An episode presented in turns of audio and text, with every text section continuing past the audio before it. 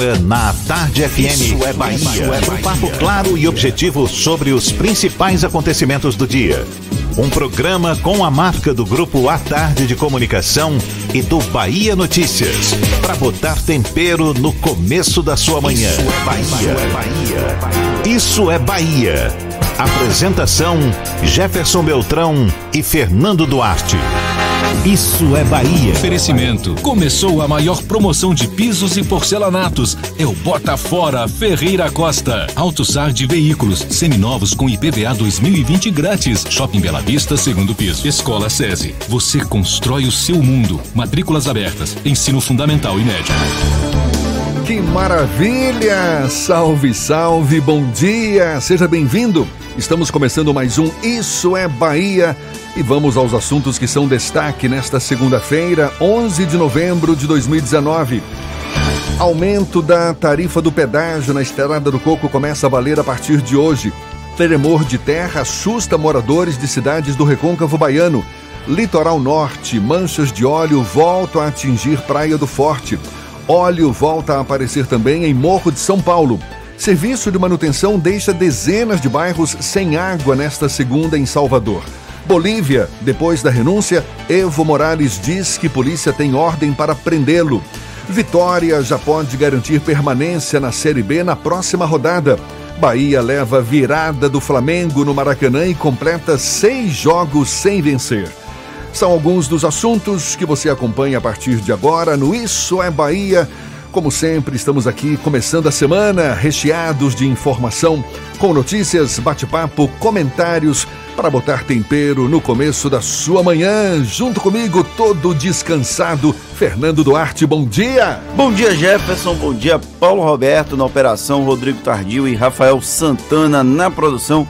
E um bom dia especial para quem está chegando em casa agora do trabalho, para quem está saindo de casa agora para ir para o trabalho, levar os filhos para a escola, para ir para a faculdade. Um bom dia especial para quem está tomando aquele cafezinho esperto que o cheiro tá batendo aqui. Sejam bem-vindos a mais uma edição do Isso é Bahia. Você nos acompanha também pelas nossas redes sociais. Por favor, fique à vontade. Tem o nosso aplicativo, tem a internet no atardefm.com.br e ainda pode nos assistir diretamente pelo portal A Tarde ou pelo canal da Tarde FM no YouTube. E claro, participar enviando suas mensagens pelo nosso WhatsApp 71993111010. Pode mandar sua mensagem, eu estou esperando aqui para interagir com todos vocês. Tudo isso e muito mais a partir de agora para você.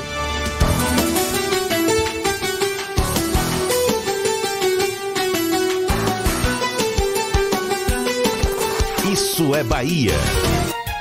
Previsão do tempo. A segunda-feira amanheceu com o céu parcialmente encoberto, algumas nuvens, mas o sol também já brilhava forte no comecinho da manhã. A temperatura no painel do meu carro registrava 25 graus. A previsão do tempo para esta segunda-feira, hoje com toque feminino, Letícia Rocha. Seja bem-vinda. Bom dia, Letícia. Olá, Jefferson, muito bom dia para você. Ótima segunda-feira também para você, bancada e todos os ouvintes. Começamos mais uma semana de primavera com nosso clima quente, porém confortável na capital baiana. Segunda-feira será com um clima bem parecido com o de ontem, sol com algumas nuvens, mas não chove durante o dia. Então prepare o filtro solar que hoje você vai precisar. Temos hoje a mínima de 24 graus e a máxima de 32 na capital baiana. Agora falo para você que está no recôncavo baiano, você de Cruz das Almas, tem um dia de sol com algumas nuvens e, e é, chuva passageira para aliviar esse calorzão durante o dia. À noite, o tempo vai ficar firme, mínima de 23 graus e máxima de 32 graus.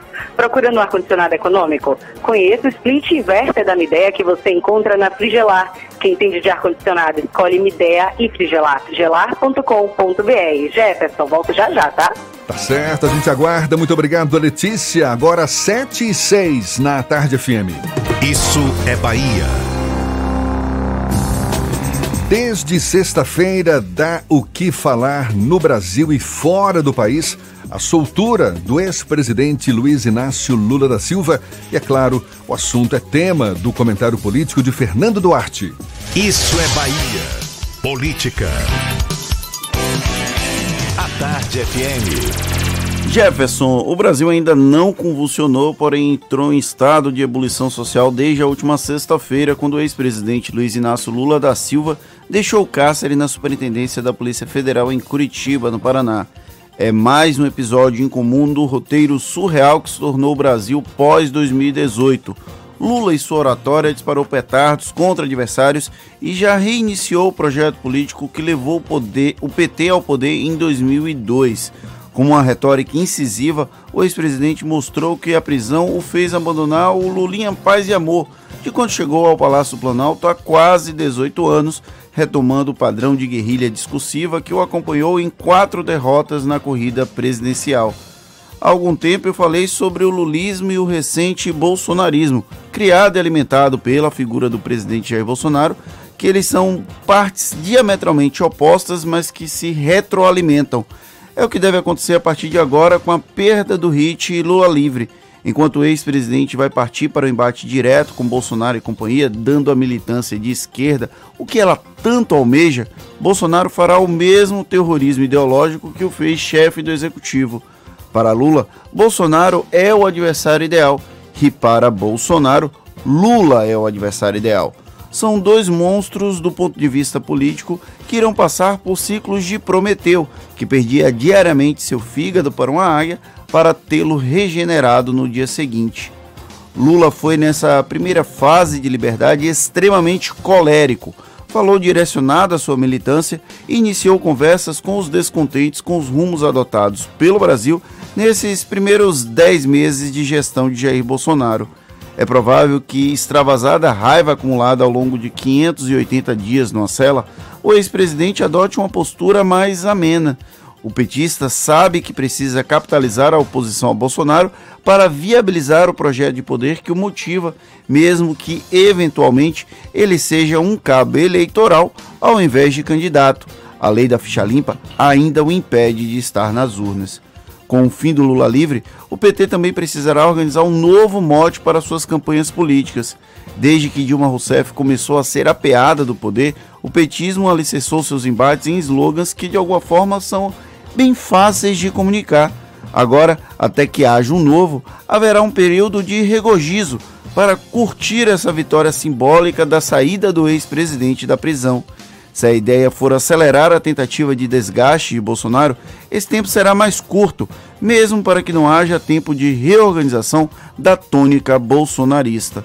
Uma aposta seria tentar viabilizar a elegibilidade de Lula, já que virtualmente o petista não pode ser candidato até 2026, oito anos após a condenação por órgão colegiado. Lembrando que, mesmo fora do cárcere, Lula ainda não foi considerado inocente e ainda não se sabe se será considerado inocente. Talvez por isso haja muita efusividade em criticar o algoz primais, o ex-juiz Sérgio Moro. O atual ministro da Justiça e Segurança Pública é considerado o grande responsável pela prisão e pela inegibilidade do ex-presidente. Caso haja a suspeição de Moro em processos do petista e ela for confirmada pelo Supremo Tribunal Federal, não nos enganemos se houver um acirramento ainda maior dos ânimos.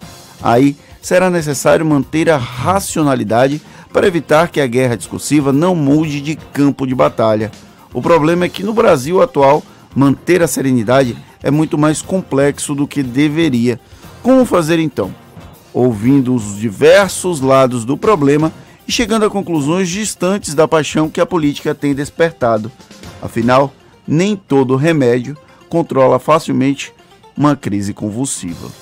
É, e depois de Lula ter conquistado sua liberdade, após decisão do Supremo de considerar inconstitucional a execução da pena antes que todos os recursos do réu sejam julgados, é cada vez maior o movimento aí em defesa da aprovação de emendas à Constituição, defendendo exatamente a execução das penas após condenação em segunda instância. O próprio juiz Sérgio Moro, citado juiz, agora ministro da Justiça Sérgio Moro, é um dos defensores dessa tese. Sim, na última quinta-feira, durante a votação lá no STF, o presidente do, do Supremo Tribunal Federal, o Dias Toffoli, ele deu meio carta branca para o Congresso Nacional fazer algum tipo de modificação na Constituição.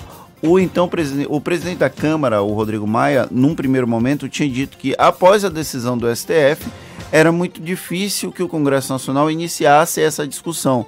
Porém, na sexta-feira, depois dessa carta branca do Dias Toffoli, Rodrigo Maia já falou que vai deixar ter prosseguimento uma discussão sobre essa proposta de emenda à Constituição que permite que as condenações sejam cumpridas provisoriamente a partir da, da condenação em segunda instância. Aí a gente vai ter também uma discussão no âmbito jurídico, porque alguns juristas, alguns operadores do direito avaliam que a prisão a partir de sentença transitada e julgado é uma cláusula pétrea da Constituição, ou seja, ela não pode ser mudada via proposta de emenda à Constituição e aí teria que ser promulgada uma nova Constituição. Essa é uma discussão que vai se arrastar durante algum tempo, a gente vai observar no noticiário isso. O juiz Sérgio Moro e o próprio bolsonarismo já têm dado sinais que vai para o Congresso Nacional para mudar a Constituição. E aí vai ter uma outra discussão também é que se houver essa mudança, a mudança legal não retroage para atacar quem, tá, quem tem algum tipo de benefício. Então, não necessariamente isso vai implicar num retorno à prisão do ex-presidente Lula, por exemplo. Esta semana mesmo já começa a discussão na Comissão de Constituição e Justiça do Senado da proposta da PEC do senador Oriovisto Guimarães, que propõe exatamente a possibilidade de prisão após condenação em segunda instância. A gente vai voltar nesse assunto ainda nesta edição. Agora são 7 e 12. Um assunto também que vira e mexe a gente está destacando no Isso é Bahia. Infelizmente, os banhistas que foram a, foram à Praia do Forte, no litoral norte baiano, neste fim de semana, para aproveitar o domingo de sol, ficaram decepcionados. Isso porque as manchas de óleo voltaram a afetar a região, região que pertence ao município de Mata de São João. As manchas foram encontradas na Praia do Lorde. Pequenas manchas puderam ser vistas por toda a extensão da areia. Mata de São João teve o aparecimento do óleo cru no começo de outubro, isso aconteceu no início, no início de outubro, e até agora já são 31 municípios baianos atingidos, além do Parque Nacional de Abrolhos. E novas manchas de óleo também chegaram à quarta praia em Morro de São Paulo, no município de Cairu. Imagens divulgadas na internet mostram fragmentos do material poluente na faixa de areia. De acordo com a prefeitura, a praia foi limpa e no período da tarde já não havia mais pelotas de óleo. No sábado, os fragmentos foram observados nas praias do Caçange e Saquaíra, na península de Maraú. De acordo com a prefeitura de Maraú, a praia do Caçange foi limpa ainda pela manhã. Já a praia de Saquaíra passou por limpeza ao longo do sábado com a ajuda de voluntários e militares do Exército. É ainda no sul da Bahia, só que em Ilhéus também houve registro de fragmentos de óleo no sábado. As manchas foram vistas na praia de São Domingos. Um grupo do Corpo de Bombeiros fez a limpeza no local. Na sexta-feira, o óleo chegou novamente a Taipu de Fora. E atenção, moradores de Salvador, o abastecimento de água vai ser suspenso hoje a partir de logo mais às 8 da manhã em 31 bairros da capital baiana. De acordo com o Ibasa, o motivo é a manutenção preventiva em um equipamento de captação de água localizado na barragem Joanes 1 a previsão de conclusão do serviço é às 8 da noite, quando o fornecimento começa a ser retomado de maneira gradativa. A plena regularização deve ocorrer em até 24 horas. Segundo a Embasa, a interrupção não afeta os imóveis que têm reservatório domiciliar que consiga suportar o consumo diário dos moradores. Entre as localidades afetadas pela suspensão do abastecimento de água nesta segunda-feira estão Liberdade e API, Cabula, Resgate, Boca do Rio, Patamares, São Marcos, 7 de Abril, Nazaré, Barbalho e também Caixa d'Água. Agora são 7h15. Você já está circulando de carro aí pela Grande Salvador? Vai pegar o carro já já? Então, aumente o volume.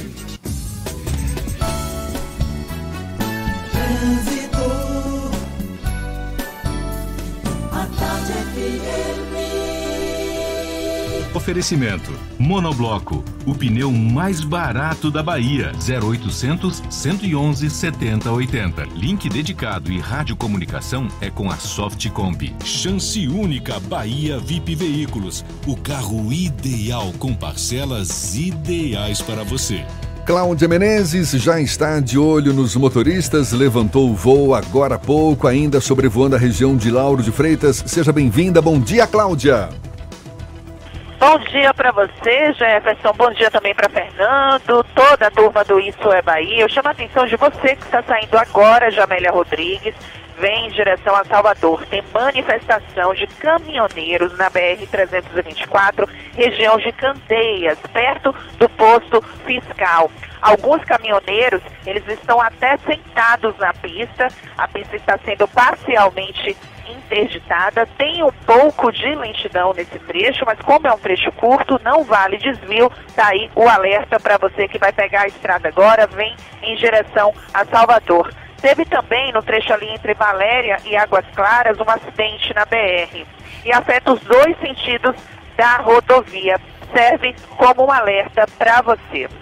Cansado e preso no trânsito? Haja Calmã. Calmã é um fitoterápico para casos de ansiedade e irritabilidade. A vida pede Calmã. Se persistirem os sintomas, o médico deverá ser consultado. É contigo, Jefferson. A gente vai acompanhar essa manifestação. Tá certo, Cláudia. Muito obrigado. A Tarde FM de carona com quem ouve e gosta. Já já tem notícias diretamente do, da redação do portal Bahia Notícias e a gente também vai conversar com a professora da Faculdade de Educação da UFBA, Marlene dos Santos. Um dos grandes desafios do próximo prefeito de Salvador no contexto da educação é o ensino infantil. Tema dessa conversa daqui a pouquinho, agora 7 e 18 na Tarde FM. Você está ouvindo Isso é Bahia.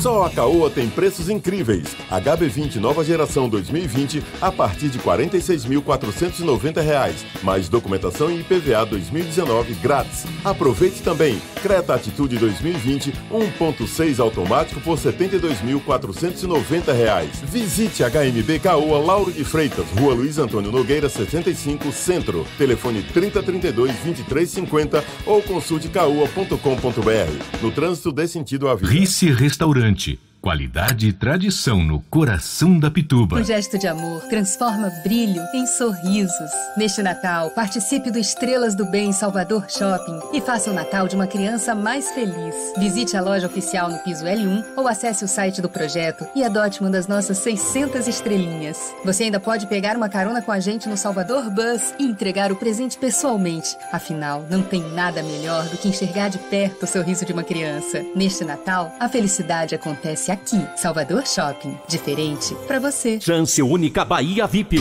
Não deixe passar. Corra para aproveitar. Super lotes de seminovos com parcelas ideais para você. Lote 1, Sandero Agile ou Siena Fire com parcelas de 399. Lote 2, Etios HD20 ou Lifan X60, parcelas de 799. Lote 3, Renegade e X35 ou Corolla, parcelas de 999. Bahia VIP Veículos, Avenida Barros Reis Retiro. Fone 3045 5999. Consulte condições na concessionária. No trânsito, a vida vem primeiro. Monobloco, o pneu mais barato da Bahia. 0800 111 70 80 e a hora certa. A Tarde FM 7 e 18. Você sabia que na Monobloco os pneus velhos deixados pelos clientes podem virar chachim, cadeira e até asfalto? E que a Monobloco apoia o esporte amador e a cultura? E que também na Monobloco uma parte do lucro do serviço do seu carro você pode direcionar para algumas instituições beneficentes? Não sabia? Então se ligue. Monobloco faz tudo de mecânica e tem o pneu mais barato da Bahia. Água de Meninos, Lauro de Freitas e Abrantes. 0800 111 7080. Voltamos a apresentar Isso é Bahia. Um papo claro e objetivo sobre os acontecimentos mais importantes do dia. Agora são 7h20, já já um bate-papo com a professora da Faculdade de Educação da UFBA, Marlene dos Santos, uma das organizadoras do livro Educação Infantil, Os Desafios Estão Postos. E o que estamos fazendo? Educação Infantil, certamente, um dos desafios da próxima gestão municipal, não só em Salvador, mas em todas as prefeituras da Bahia. Primeiro, a gente vai à redação do portal Bahia Notícias. João Brandão tem novidades pra gente. Bom dia, João. Bom dia, bom dia a todos.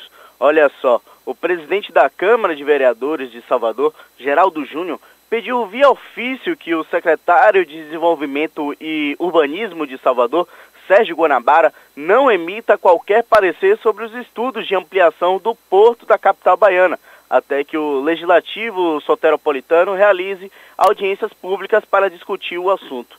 A Tecom Salvador S.A., empresa responsável pela obra, entregou no último dia 15 de outubro a documentação exigida pela Secretaria de Desenvolvimento e Urbanismo para a manutenção do alvará das obras. A pasta, em posse do estudo, emitiria seu parecer.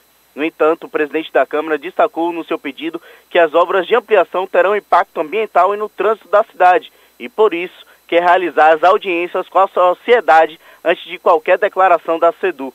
A obra de ampliação do Porto de Salvador está suspensa por decisão da 12ª Vara Federal da Bahia, por elementos suficientes para apontar a ilegalidade na resolução da Agência Nacional de Transportes Aquaviários, que aprovou o aumento do prazo da concessão.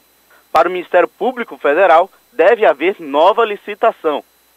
E olha só, integrantes do governo pretendem criar uma espécie de quarentena para servidores públicos que queiram se candidatar a cargos políticos. Pela proposta, ocupantes de cadeiras de Estado terão de se afastar de seus postos e esperar um prazo determinado antes de disputar uma eleição. A ideia foi levada a auxiliares de Jair Bolsonaro com a sugestão de ser incorporada à reforma administrativa. A mudança reforma a tese da equipe econômica de que o servidor não pode ter vínculo partidário. Pela proposta, devem ser atingidos servidores do executivo, como policiais federais, defensores públicos, auditores fiscais e analistas do Banco Central. Procuradores e juízes obedecem regra que rege o Judiciário e o Ministério Público. Essas e outras notícias você encontra no portal baianoticias.com.br.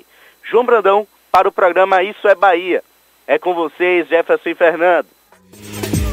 Valeu, João. Olhe, o ensino infantil certamente será um dos maiores desafios para o próximo prefeito de Salvador no contexto da educação. Afinal, é preciso aumentar a oferta de vagas em creches, também na pré-escola, na rede pública e melhorar o aprendizado e a formação de profissionais. O assunto é tema da nova reportagem da série Olhar Futuro na edição de hoje do Jornal à Tarde. E a gente mergulha um pouco mais no assunto, conversando agora com a professora da Faculdade de Educação da Universidade Federal da Bahia, Marlene Oliveira dos Santos, ela que também é uma das organizadoras do livro Educação Infantil, Os Desafios Estão Postos e O que Estamos Fazendo, um livro que tem como propósito servir de fonte de estudo e de reflexão para gestores públicos nos processos de formulação e aperfeiçoamento das políticas públicas para a educação infantil. Seja bem-vinda. Bom dia, professora. Bom dia, quero agradecer o convite, dizer da minha alegria de estar aqui com vocês e poder conversar um pouquinho mais sobre a educação infantil em nosso município. O déficit de vagas, a gente sabe, é um problema já conhecido da uhum. Prefeitura de Salvador. É uma das formas, uma das formas que a Prefeitura tem para lidar hoje com essa situação é repassar para a iniciativa privada essa responsabilidade sob a alegação de que não tem recursos próprios. A senhora é uma crítica da forma como isso tem sido feito. Por quê? Bom, a educação infantil é, é, um direito assegurado na Constituição Federal Brasileira a todas as crianças de 0 a 6 anos de idade e é um indicador importantíssimo para a diminuição da desigualdade social, né? Então o Estado ele tem o dever de ofertar uma educação infantil de qualidade para todas as crianças. E o que nós temos assistido na cidade de Salvador é uma ampliação de vagas por meio da compra de matrículas em escolas privadas, né? E aí privadas constituem-se as particulares com fins lucrativos, comunitárias, confessionais e filantrópicas. Então, esse é um modelo de política que está muito mais preocupado com os números e as estatísticas, no sentido de ampliar cada vez mais o acesso das crianças né, às escolas. Mas, por um outro lado, a gente não sabe qual é a qualidade efetiva dessas vagas e do trabalho que vai ser desenvolvido com as crianças. A então, chama... a nossa preocupação é em relação é, ao modelo de política, em primeiro lugar, né? E, e, depois a qualidade mesmo, porque a gente sabe que essa é uma forma de precarizar o trabalho docente, essa é uma forma de não garantir efetivamente um trabalho de qualidade, de não assegurar direitos trabalhistas que são fundamentais para os profissionais. Por exemplo, nós estamos fazendo uma pesquisa sobre a docência na educação infantil no, no estado da Bahia e mais especificamente aqui em Salvador. E o que, que a gente tem visto? Que, por exemplo, existem na cidade de Salvador é, 2.824 professores. Destes, é, 64,6% são concursados, né, efetivos, e 35,2% é, são contratados, né? Então, o que, que isso significa para pensar a qualidade da educação infantil?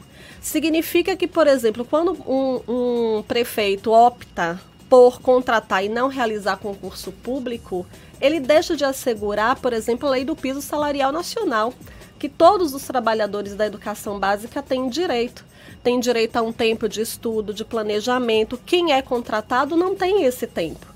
E isso interfere diretamente na qualidade do trabalho na educação infantil. Agora, em relação às vagas, ao aumento de vagas nas creches, na educação infantil em geral, que é uma, é uma necessidade, é um grande desafio, a senhora critica essa privatização uhum, que é defendida sim, pela prefeitura, sim. porque pode comprometer também a qualidade do ensino, a própria formação dos profissionais. Agora, a prefeitura diz que, por exemplo, nesses últimos seis anos, ela ampliou a oferta de 17 mil para quase 45 mil vagas de educação infantil, adotando esse critério. Não é para se comemorar também? Eu acho que é um dado importante. Nós não desconsideramos esse aumento. Agora, o que nós ainda precisamos avaliar é a cidade de Salvador. Quem atende a maior parte das crianças na educação infantil é a rede privada. Né? E isso tem uma série histórica que eu venho fazendo aí desde 2008 até agora, a rede privada sempre atendeu mais a educação infantil do que a rede pública, diferente de outros municípios brasileiros e que a rede pública tem um maior atendimento do que a rede privada. Então, eu acho que essa é uma questão importante. A outra é que este aumento das vagas na educação infantil, isso não atinge a todas as faixas etárias. Por exemplo, o ano passado, o município de Salvador deixou de atender os bebês e já anunciou que ano que vem não vai atender mais crianças de um ano. Então, quando se coloca esses dados da creche de matrícula de 0 a 3 anos, na verdade não são dados reais, porque as crianças de 0 e de 1 um ano de idade não estão efetivamente contempladas. São crianças a partir de 2 anos de idade, que é o que vai começar a acontecer a partir do ano que vem. Então, eu acho que a nossa crítica e a nossa luta, né, também como é, Fórum de Educação Infantil, é, que vem aí lutando por melhores políticas públicas para as crianças, é de que essas vagas elas sejam asseguradas com qualidade na rede pública de ensino. O Fernando Duarte também quer fazer uma pergunta. A pois senhora, não. A senhora falou sobre a questão, o déficit de vagas é um problema, mas é um problema que tem melhorado ao longo dos últimos anos. Pode não ser o ideal, mas tem melhorado. E as condições de infraestrutura para que os professores façam um trabalho efetivo junto à educação infantil tem melhorado? Existe algum tipo de investimento da prefeitura nesse sentido? Olha só, é, eu diria que assim a gente tem ah, muitos desafios na educação infantil, né? Um deles é esse que eu falei ainda há pouco, esse modelo de política que vem sendo implementado. A, a, formação dos professores como um direito que também precisa ser né, garantido pelo poder público e a infraestrutura das instituições de educação infantil é um outro problema também a ser né, enfrentado pelo poder público. É, no município de Salvador, novos centros de educação infantil foram construídos. Mas nós temos as instituições que existiam e que estão aí em funcionamento, algumas com sérios problemas, né? Salas muito pequenas, é, salas sem né, ventilação, sem área externa para que as crianças possam brincar. Além disso, as condições afetivas de trabalho, né? Falta de materiais, né? Professoras, por exemplo, têm nos relatado de falta de papel ofício, por exemplo. Na né? semana passada eu estive com uma professora e ela dizendo que não tinha papel sulfite na escola. Né? Uma outra professora conversando comigo está desenvolvendo um, um, trabalho fantástico com as crianças. Queria levar o grupo para a Praia do Forte para que eles pudessem conhecer o projeto Tamar, porque ela está trabalhando com sustentabilidade, meio ambiente, natureza, e não tem um ônibus que a prefeitura possa disponibilizar para ela levar as crianças à escola, né?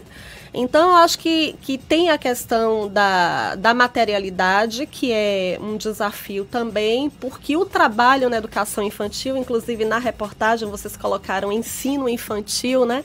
E nós não chamamos ensino infantil, é educação infantil. A educação básica ela tem três etapas: educação infantil, ensino fundamental e médio. E para nós, o significado de ensino e educação tem uma diferença enorme, né? As crianças precisam se desenvolver integralmente, né? trabalhando com suas múltiplas linguagens, com toda a sua potencialidade. E isso requer políticas específicas para este trabalho, materiais que são específicos e que muitas vezes a política pública ela não assegura e é o professor que tem comprado estes materiais para fazer esse trabalho com as crianças na educação infantil, né? A, a, além dessa questão da materialidade, a gente tem acompanhado algumas notícias de que, por exemplo, a partir do ano que vem, a, a pré-escola ela vai deixar de ser integral, jornada integral, e vai passar a ser parcial.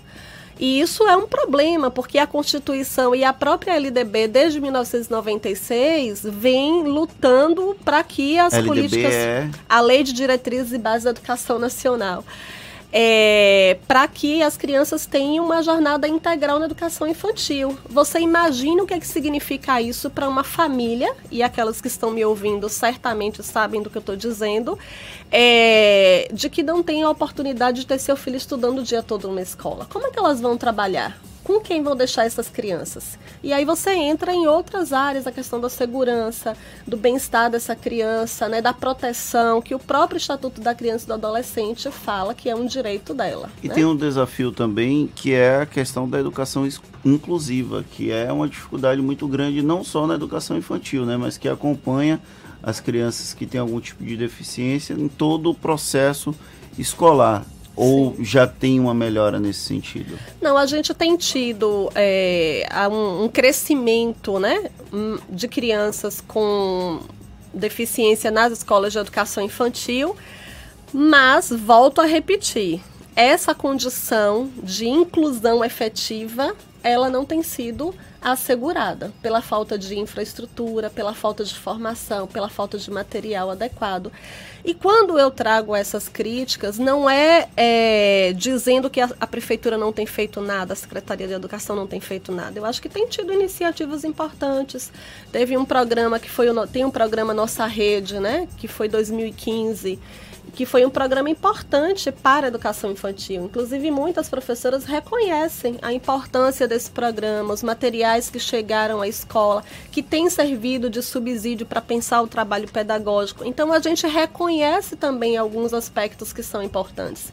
Mas, quando nós visualizamos o todo, né? Ainda tem muito Aí a gente frente. ainda tem muita coisa para fazer. Professora Marlene Oliveira dos Santos, a gente conversa com ela aqui, professora da Faculdade de Educação da UFBA. Um problema também na educação infantil é a falta de mecanismos para avaliar a evolução no aprendizado das crianças, como ocorre, por exemplo, no ensino fundamental com a prova Brasil, que gera o IDEB, não é isso? O Índice de Desenvolvimento da Educação Básica. Como é que a senhora avalia a falta desse mecanismo para avaliar o desempenho, a evolução no aprendizado das crianças? Mas eu queria que deixasse a resposta para já já. Agora, okay. 25 minutos para as 8 horas, a gente retoma a conversa com a professora Marlene Oliveira dos Santos num instante já. Primeiro, temos informações para quem está ao volante.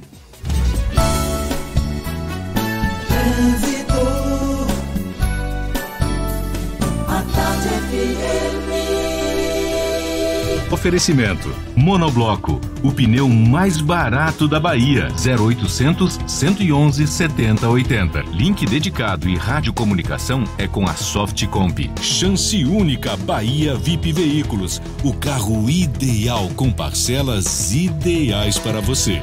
Cláudia Menezes é quem sobrevoa sobre nossas cabeças, de olho nos motoristas. Novidades pra gente, Cláudia? Oi, Jefferson, sim, viu? Outra manifestação agora na BR-324, agora no sentido interior, nas imediações da estrada CIA Aeroporto. Na verdade, eles já passaram né, um pouco a estrada CIA Aeroporto, estão bloqueando parcialmente a rodovia, estão encaminhada em direção a Simões Filho. Tem bastante lentidão agora na rodovia, desde Águas Claras no sentido interior. Por isso, está valendo um desvio para você que vai sair de Salvador agora. Não pegue a BR, você pode pegar a paralela, depois corta ali na região do aeroporto, pela CIA Aeroporto, e aí você já pega a BR um pouco mais à frente, já não pega todo esse trecho de congestionamento. Serve o alerta aí, viu? Manifestação nas imediações de Simões Filho, aqui na rodovia BR-324, sentido interior. Alarme monitorado Verisuri, solução ideal em segurança para sua casa ou comércio. Instalação rápida e simples, sem fios e sem obras. Acesse verisuri.com.br e contrate. É contigo, Jefferson. Obrigado, Cláudia. Tarde FM de carona com quem ouve e gosta. Já já tem as dicas da Marcita. A gente vai falar de futebol também. O Vitória já pode garantir permanência na Série B na próxima rodada. Vai ter que vencer e torcer por resultados de outros jogos. E o Bahia? O Bahia levou virada do Flamengo no Maracanã. Agora já são seis jogos sem vencer. Tudo isso e muito mais já já. Também vamos retomar o papo com a professora da Faculdade de Educação da UFBA, Marlene Oliveira dos Santos, sobre educação infantil. 22 minutos para as 8 na tarde FM. Você está ouvindo Isso é Bahia. Sair de fábrica com 78 anos de aventura é uma exclusividade de todos os carros Jeep. Definir os próximos caminhos dessa história está nas suas mãos. Isso é Jeep. Este é o mês para você fazer história em um Jeep. A melhor condição do ano e a primeira parcela só depois da Páscoa. Jeep Compass a partir de R$ 109.990 e Jeep Renegade a partir de R$ 76.990. Faça um test drive e conheça. Consulte condições em ofertas.jeep.com.br. No trânsito, dê sentido à vida. Você sabia que na Monobloco os pneus velhos deixados pelos clientes podem virar chachim, cadeira e até asfalto? E que a Monobloco apoia o esporte amador e a cultura? E que também na Monobloco uma parte do lucro do serviço do seu carro você pode direcionar para algumas instituições beneficentes? Não sabia? Então se ligue. Monobloco faz tudo de mecânica e tem o pneu mais barato da Bahia. Água de Meninos, Lauro de Freitas e Abrantes. 0800 111 7080. Neste Natal, a felicidade acontece no Salvador Shopping. Venha viver uma incrível aventura no Parque dos Esquilos, com decoração temática, carrossel, trenzinho e arborismo com tirolesa. Você ainda encontra muita diversão no Jardim Encantado do Noel, com atrações ao ar livre para toda a família. Tem circuito de aventuras, labirinto, Casa Verde do Noel, um lindo espetáculo de som e luz e muito mais. Natal é no Salvador Shopping. Diferente pra você. Cara, você ouviu esse boato aí que tá rolando? Qual é? Babado de celebridade? Não, não, dá uma olhada aqui, ó. A Black Friday do Bradesco tá no ar com ofertas incríveis. Já começou a Black Friday do Bradesco. Tem crédito parcelado com 20% de desconto, financiamento de até 90% do valor do imóvel e capital de giro para quem tem empresa, com taxas a partir de 0,99 ao mês. Quer saber tudo? Consulte as condições em banco.bradesco/black Friday. Novembro derruba preço Baviera. A Baviera está em obras e vai derrubar os preços para você. T-Cross Comfortline 2020 a partir de 89.990. Polo 2020 a partir de 47.990. Jetta GLI com taxa zero. Seminovos com garantia e procedência, mais IPVA e transferência grátis. Black Friday nova Volkswagen. Vale. Baviera 3340-3020. Avenida ACM Iguatemi. No trânsito de à vida. Consulte condições. Central Papelaria. Os melhores melhores preços e a maior variedade em material escolar e escritório da Bahia e a hora certa. Agora faltam 20 minutos para as 8 horas. à Tarde FM, quem ouve gosta. Um bom dia para você.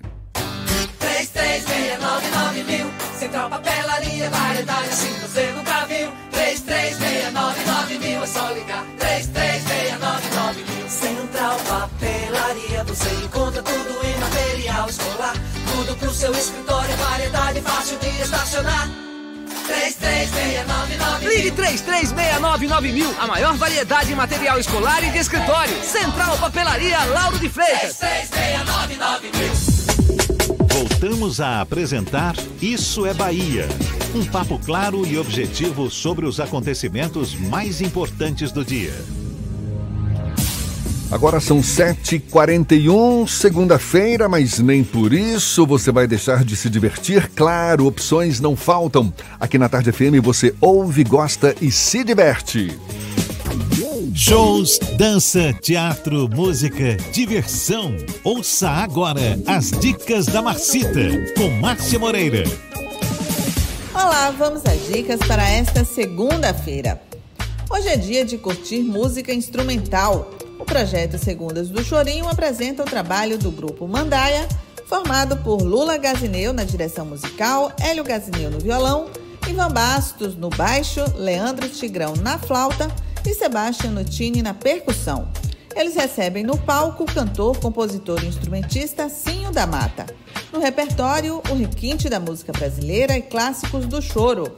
Hoje, às 8 da noite, na varanda do SESI Rio Vermelho, cover de 20 reais.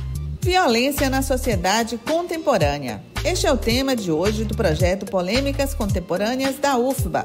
Participam do debate a coordenadora do movimento Mães de Maio do Nordeste, Ruth Fiuza, o sociólogo Antônio Lima e o professor de literaturas africanas, Gessiel Oliveira. Hoje, às sete da noite, no auditório Leopoldo Amaral, da Escola Politécnica da UFBA, na Federação. Tudo gratuito. Essa dica é para quem está fazendo planos de aproveitar o feriado da Proclamação da República longe da capital baiana. Dias 15 e 16 de novembro acontece o primeiro festival Boa Música na paradisíaca cidade de Itacaré.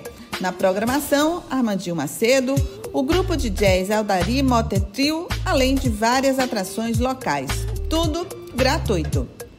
Outras dicas você acompanha no meu Instagram, Dicas da Marcita. Beijos e boa diversão. Isso é Bahia. Apresentação: Jefferson Beltrão e Fernando Duarte. A Tarde FM. Quem ouve, gosta. Agora, 17 para as 8 e a gente retoma a conversa com a professora da Faculdade de Educação da UFBA, Marlene Oliveira dos Santos. Ela que também é uma das organizadoras do livro Educação Infantil, Os Desafios Estão Postos e o que estamos fazendo. Ficou uma pergunta no ar no bloco passado. A gente falava da falta de mecanismos para avaliar a evolução no aprendizado das crianças. A exemplo do que ocorre, por exemplo, com o, o, o ensino fundamental, tem a prova Brasil, não é? Uhum. Na educação infantil não existe esse mecanismo. Como é que isso pode impactar ainda mais na qualidade da educação infantil? Então, é, penso que é importante dizer o seguinte, Jefferson. É, o IDEB é um índice né, de desenvolvimento da educação básica, mas ele por si só não garante a avaliação da qualidade da educação, né? Porque as crianças fazem provas, né? E a partir dos índices dessas provas se tira uma média para se ter o IDEB. E o que, que acontece? Mais importante, acredito eu, é, do que a realização das provas é avaliar a própria política em si. Porque, na verdade, quem garante a qualidade da educação é o Estado. É a política que a se coloca em prática nesse sentido. A política que se coloca em prática. E existe uma inversão de que, na verdade, a qualidade parece que é de responsabilidade do professor e da criança.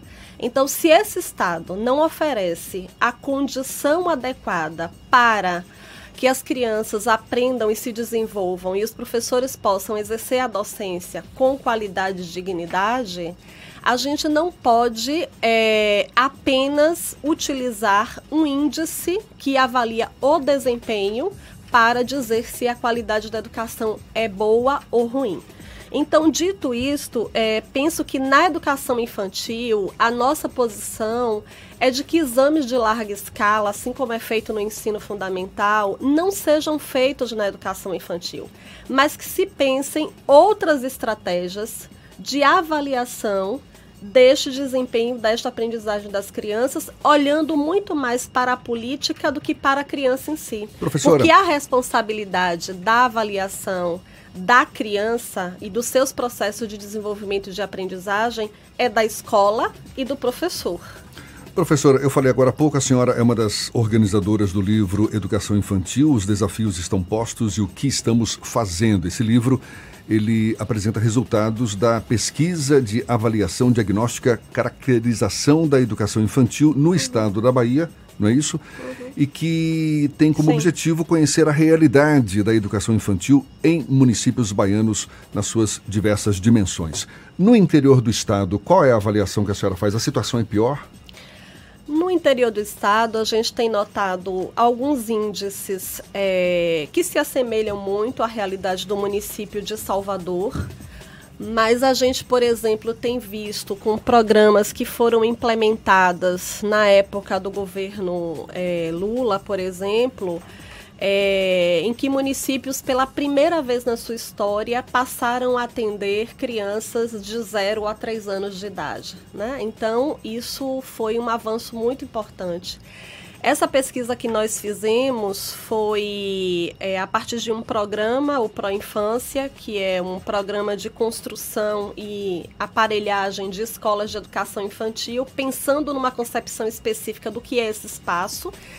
E naquela época, o município de Salvador ele não aderiu a este programa.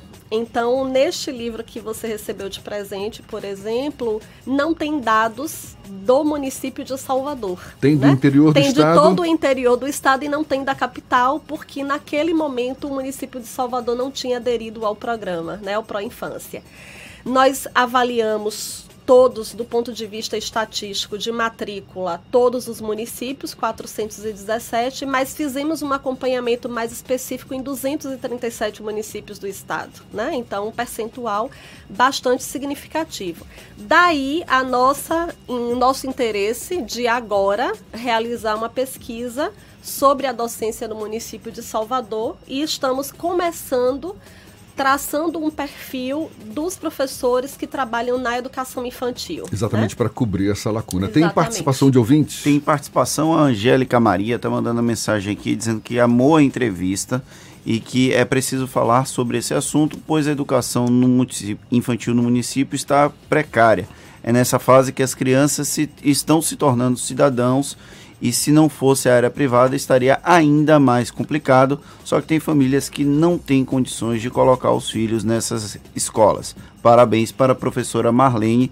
A Angélica mandou uma mensagem para o 71993111010 e a gente está interagindo aqui pelo WhatsApp. E para a gente encerrar, eu queria que a senhora comentasse também a falta de, de qualificação de grande parte dos professores que atuam nessa área da educação infantil. A gente sabe que menos de 40% dos profissionais possuem pós-graduação nessa fase do ensino e a meta do Plano Nacional de Educação é de que esse percentual chegue a 50% em 2024. Exatamente, exatamente, Jefferson.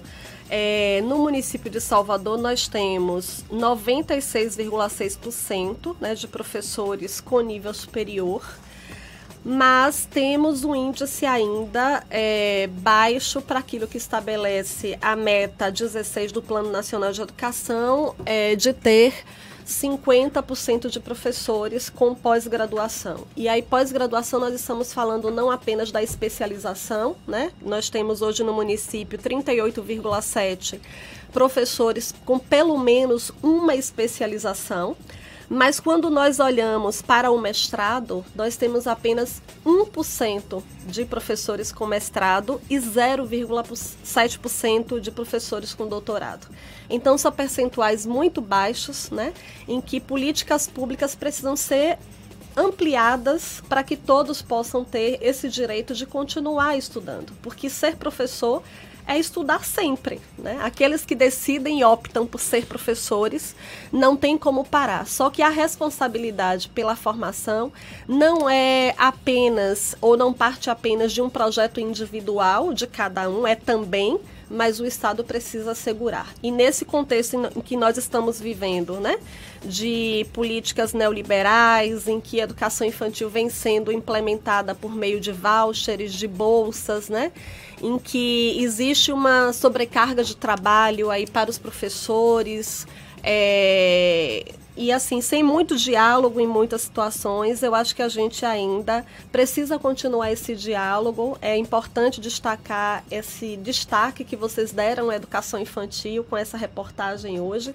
E espero que a gente tenha outros momentos para continuar conversando, porque são muitos desafios. E como disse a Angélica, a... quem mais sofre com a ausência de vagas com qualidade na rede pública são as famílias empobrecidas, são as famílias das classes trabalhadoras, né? São essas famílias que de fato são prejudicadas quando não encontram vagas para matricular seus filhos a partir dos quatro meses de vida, né? Está dado o recado, então, a importância aí de se efetivar cada vez mais políticas públicas em benefício da educação infantil e que certamente é um desafio que não se esgota tão cedo. Temos aí essas próximas eleições no ano que vem e que o assunto esteja na pauta de discussão Sim. dos próximos gestores. Professora, Sim. muito obrigado pela sua participação, professora Marlene Oliveira dos Santos, da Faculdade de Educação da UFBA. Muito obrigado e um bom dia. Agradeço e quero dizer que nós é, estamos de portas abertas como Faculdade de Educação. O nosso grupo de pesquisas, que é o GPACE, Grupo de Estudos e Pesquisas em Educação Infantil, também convida né, todos os professores que tiverem interesse em participar das nossas atividades. Nos reunimos quinzenalmente às sextas da tarde para discutir, debater, pesquisar e refletir sobre essas práticas da educação infantil do nosso município e da região metropolitana. Muito obrigada pelo convite. Bom dia a todos. Agora são 7h52. Isso é Bahia. Economia. A Tarde FM. Bom dia, Jefferson. Bom dia, Fernando. Bom dia, ouvintes da Rádio A Tarde FM. O Ibovespa fechou a semana passada em queda de 0,52% aos 107.600 pontos. O resultado da semana foi impactado principalmente pela forte queda do índice na sexta-feira, após a soltura do ex-presidente Lula. As negociações comerciais entre Estados Unidos e China apresentaram avanço na semana passada após os países concordarem em remover tarifas em etapas, se a chamada fase 1 do acordo for de fato assinada. A semana também foi marcada pelo resultado do leilão dos barris excedentes da seção onerosa, que acabou decepcionando os investidores. Na Europa, dados de manufatura sugeriram alívio das principais economias europeias. Na China, o Banco Central anunciou sua decisão de cortar sua taxa de empréstimos de médio prazo, que foi bem recebida pelos mercados asiáticos. Outra surpresa positiva foi o dado de manufatura composto do país, que subiu em outubro, atingindo sua maior leitura desde abril do, do, deste ano. Com relação ao câmbio, o real perdeu 4,41% de valor em relação ao dólar, impactado principalmente pelas preocupações com a guerra comercial e também repercutindo a soltura do ex-presidente Lula. O destaque corporativo da semana de alta ficou com as ações da Braskem, que subiram 12,16%, e TIM, que subiu 11,43%. Já como destaque de queda, tivemos as ações da CVC, que caíram 16%, e da IRB Resseguros, que caiu 8,74%. Para essa semana no Brasil, o principal destaque da agenda econômica será a divulgação do IBCBR, que trará sinalizações adicionais quanto ao esperar do PIB do terceiro trimestre de 2019. No campo externo, serão divulgados o PIB da zona do euro. Os indicadores devem reforçar mais uma vez a mensagem de que o cenário internacional permanece desafiador, mas com os riscos gradativamente menores. A todos, boa semana, bons negócios. Meu nome é André Luz, meu sócio da BP Investimentos. Isso é Bahia.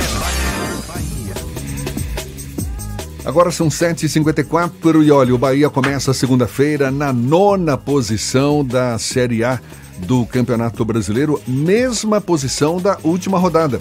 Isso depois de perder de virada por 3 a 1 para o Flamengo ontem no Maracanã.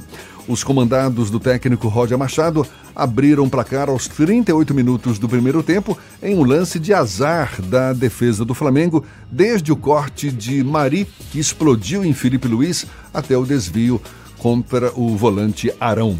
No segundo tempo, o Gabigol foi o nome do jogo, empatou e virou para o time carioca. Além do resultado negativo, o Bahia amargou o jejum de seis jogos sem vencer no, na Série A deste ano. Na próxima rodada, o tricolor encara o Palmeiras no domingo na Arena Fonte Nova. É, e o, depois do empate sem gols diante do Paraná na última sexta-feira, o Vitória já pode garantir a permanência na Série B do Campeonato Brasileiro na próxima rodada. Próxima rodada marcada para amanhã, às 7h15 da noite, contra o. vai enfrentar o CRB no Barradão. O rubro-negro vai precisar vencer o time alagoano e torcer por tropeços do Figueirense. O Leão é o 13º colocado com 41 pontos, 6 a mais que o Figueira, time que abre o Z4 que tem 35 pontos. A conta para acabar com qualquer risco de queda inclui um triunfo do Vitória sobre o CRB, pelo menos um empate do Vila Nova e uma derrota do Figueirense para a Ponte Preta. E a gente agora vai à redação do Portal à Tarde. Jaqueline Suzarte tem notícias para gente. Bom dia, Jaque. Bom dia, Jefferson Fernando e todos os ouvintes do programa Isso é Bahia. A Agência Nacional de Aviação Civil, a ANAC, quer rever as regras de aeronaves não tripuladas no país, os chamados drones. A agência reguladora abriu consulta pública para acolher sugestões e propostas da sociedade para mudanças na legislação atual, em vigência há dois anos. As contribuições serão recebidas até 5 de fevereiro de 2020 eletronicamente por meio do portal da ANAC. E o corregedor-geral do Tribunal Superior Eleitoral, Og Fernandes, determinou ao WhatsApp que informe se um conjunto de números de empresas e sócios investigados pela Justiça Eleitoral realizou algum tipo de automatização no envio de mensagens durante as eleições de 2018. A rede social deverá informar ainda se real, realizou alguma medida para bloquear ou banir as linhas referidas no período de 14 de agosto a 28 de outubro do ano passado.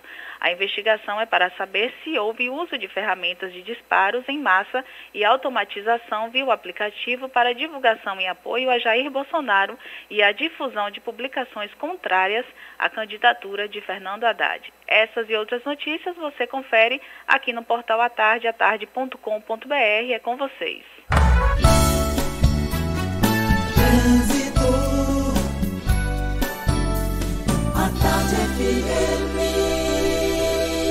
Oferecimento: Monobloco, o pneu mais barato da Bahia. 0800 111 7080. Link dedicado e radiocomunicação é com a Softcomp. Chance única Bahia VIP Veículos. O carro ideal com parcelas ideais para você. A gente volta a falar lá de cima. Cláudia Menezes, de olho nos motoristas. Cláudia. Oi, Jefferson. Olha, hoje está acontecendo é coisa, viu? BR-324, super complicada no sentido interior, trânsito travado na rodovia desde Águas Claras até Simões Filho por causa da manifestação que falei mais cedo. Então, se você vai sair de Salvador e pegar a estrada, o caminho continua sendo a paralela e assim aeroporto para pegar a rodovia um pouco mais à frente desse trecho. E no sentido Salvador também está complicada. A BR registramos dois acidentes em Águas Claras envolvendo um carro e uma carreta e outro em Pirajá envolvendo um ônibus e duas motos. Tem bastante lentidão também nesses trechos, por isso está valendo um desvio. Você que já chegou ali na altura de Simões Filho, está vindo para a capital, já pega a CIA Paripe para sair ali na suburbana e você desce pela suburbana, você vai chegar mais rápido, tá? E o percurso no sentido interior, Jefferson, para a gente ter uma noção desse congestionamento, você vai levar mais de uma hora nesse trecho. Então não tá valendo a pena agora pegar a rodovia, tá? Larco, uma das maiores distribuidoras de combustível do Brasil, presente em milhares de postos e no seu carro. Quem vai com Arco vai mais longe. É com você, Jefferson. Obrigado, Cláudia. Tarde FM de carona com quem ouve e gosta. Tremor de terra assusta moradores de cidades do Recôncavo Baiano. A gente dá os detalhes já já. Portanto, é um instantinho só e a gente volta para falar para toda a Bahia. Não saia daí não. Você está ouvindo Isso é Bahia. O jeito de financiar evoluiu. No Evolution Honda, você escolhe o valor da entrada, o prazo e a parcela final você não precisa se preocupar, pois pode ter a recompra do seu veículo pela concessionária. Aí você pode quitar a parcela final e usar o saldo como parte do pagamento de um Honda zero. Quer evoluir? Vá até uma concessionária Honda ou acesse bancohonda.com.br barra Evolution Honda. Evolution Honda, o jeito de financiar evoluiu. No trânsito, dê sentido à vida. Camaçari tá outra coisa. Pra mim, que roda a cidade toda, tô vendo a diferença. É rua asfaltada por toda a cidade. A Jorge Amado tá ficando novinha. A mobilidade avançou como nunca em Camaçari. E agora, a duplicação do viaduto do trabalhador já foi iniciada. A gente sabe que as obras geram transtornos, mas a maior obra de mobilidade do município dos últimos anos vai resolver não apenas o trânsito da região, vai preparar Camaçari para o futuro. Vai ficar uma beleza mesmo. Melhor do que já está. Prefeitura de Camaçari, cuidando de quem mais precisa.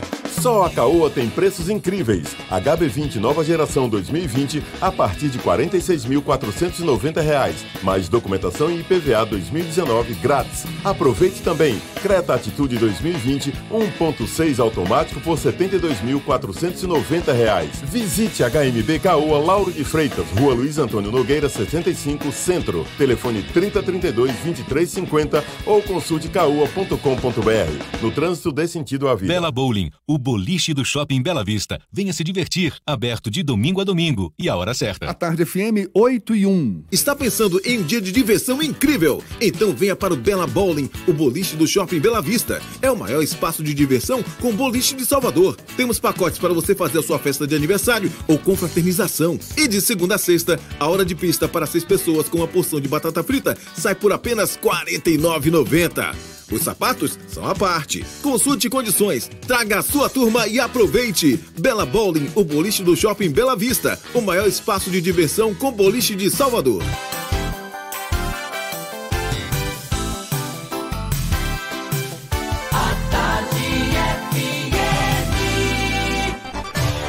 Atenção, emissoras afiliadas à Tarde FM. Em 5 segundos, isso é Bahia para todo o estado.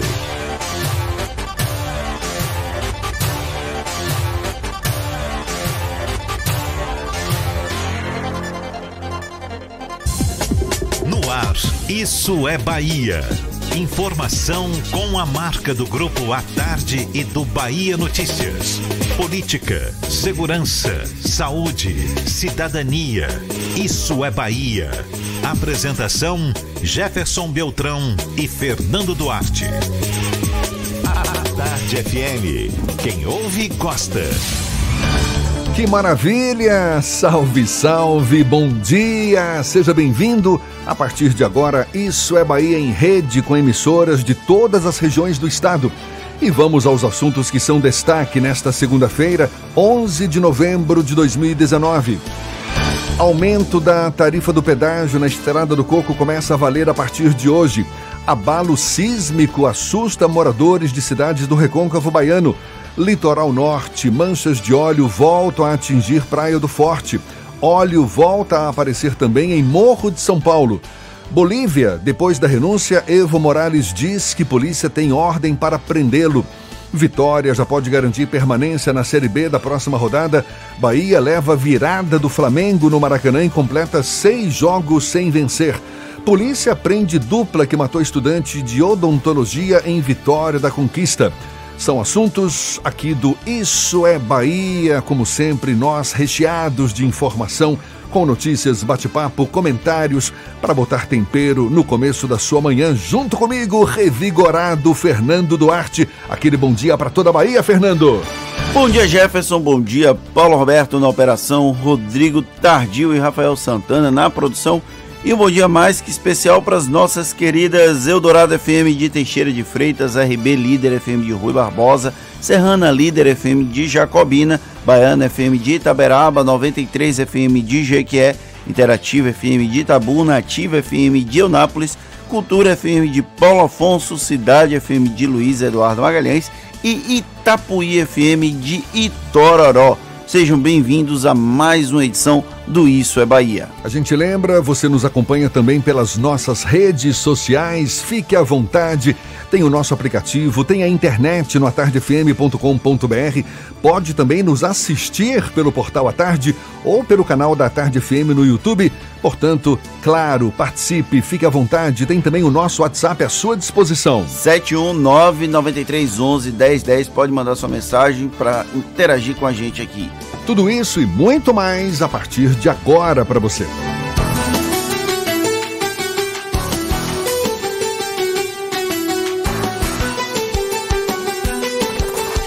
Isso é Bahia. Previsão do tempo. Previsão do tempo. Previsão do tempo. Em Salvador, a segunda-feira amanheceu com sol, mas também havia nuvens, isso bem no comecinho da manhã. Depois, parece que o sol abriu, já brilha com mais intensidade. Letícia Rocha é quem dá a previsão do tempo para hoje, nesta segunda, para Salvador e também no interior do estado. Bom dia mais uma vez, Letícia. Olá, Jefferson, muito bom dia para você, bom dia bancada aos ouvintes também. Olha, Jefferson, agora vamos passear pelo interior da Bahia. Vou falar com você que está na região do Piemonte do Paraguaçu, em Taberaba, um dos maiores centros regionais do interior vai estar mais frio do que ontem, mas o sol vai aparecer e não há previsão para chuva. Mínima de 18 graus e máxima de 32. Já em Eunápolis vai dar sol. Hoje com aumento de nuvens também pela manhã. À tarde e à noite tem previsão de pancadas de chuva. Por isso, vá para a rua preparado. Mínima de 24 graus e máxima de 32. Procurando um ar-condicionado econômico? Conheça o Split Inverter da Midea que você encontra na Frigelar. Quem entende de ar-condicionado escolhe Midea Frigelar gelar.com.br. Jefferson, é contigo. Obrigado, Letícia. 8 e 6 na Tarde FM. A semana começa em clima de apreensão na Bolívia, onde Evo Morales anunciou ontem sua saída da presidência do país. Ele que estava acuado por protestos violentos ao longo de toda a Bolívia e também porque perdeu apoio de militares. Evo Morales classificou a situação como um golpe. O assunto é tema do comentário político de Fernando Duarte. Isso é Bahia. Política. A Tarde FM. Jefferson, infelizmente a gente voltou a ter um clima de instabilidade aqui na América do Sul, dessa vez na Bolívia. Desde o último dia 20 de outubro, quando Evo Morales foi eleito mais uma vez para o quarto mandato como presidente da República em meio a um processo que foi questionado, inclusive pela Organização dos Estados Americanos, a Bolívia vivia uma situação extremamente instável. Aí ontem pela manhã, os representantes dos sindicatos extrema esquerda, o pessoal mais distante do espectro político do Evo Morales, que é de centro-esquerda, solicitou a renúncia do presidente da Bolívia. E aí, na sequência, os militares também requisitaram a renúncia, solicitaram a renúncia do Evo Morales. E aí, o que aconteceu? O Evo confirmou a renúncia, deixou o país em direção à Argentina e toda a linha sucessória do governo boliviano acabou renunciando. Então há um clima de instabilidade, ainda não se sabe quem vai efetivamente assumir a presidência da República na Bolívia. Lembrando que o período, o último período em que a gente teve um processo em que militares interferiram no processo político da América Latina foi na década de 60 e 70. A gente vive essa situação de instabilidade agora lá na Bolívia, inclusive com a prisão de representantes do equivalente ao Tribunal Superior Eleitoral deles. A Organização dos Estados Americanos denunciou fraude no processo de eleição do Evo Morales na quarta eleição. Ele foi eleito lá em 2006, é, mudou a Constituição em 2009 para que em 2010 pudesse ser reeleito.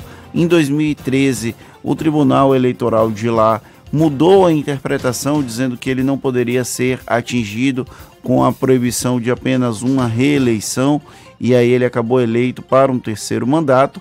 E aí, agora em 2017, ele passou por um processo em que ele requisitou, ele fez um plebiscito para que a população decidisse se ele podia ou não ser candidato. A população decidiu que ele não podia ser candidato e ele resolveu ser candidato ainda assim com apoio do judiciário. É uma situação que no futuro, muito provavelmente, ainda está tudo muito instável, mas o que a gente pode avaliar nesse momento é que se configura como um golpe dentro de um golpe. O Evo Morales deu um golpe para continuar como presidente da República da Bolívia por mais quatro anos. Ele iria para o quarto mandato consecutivo.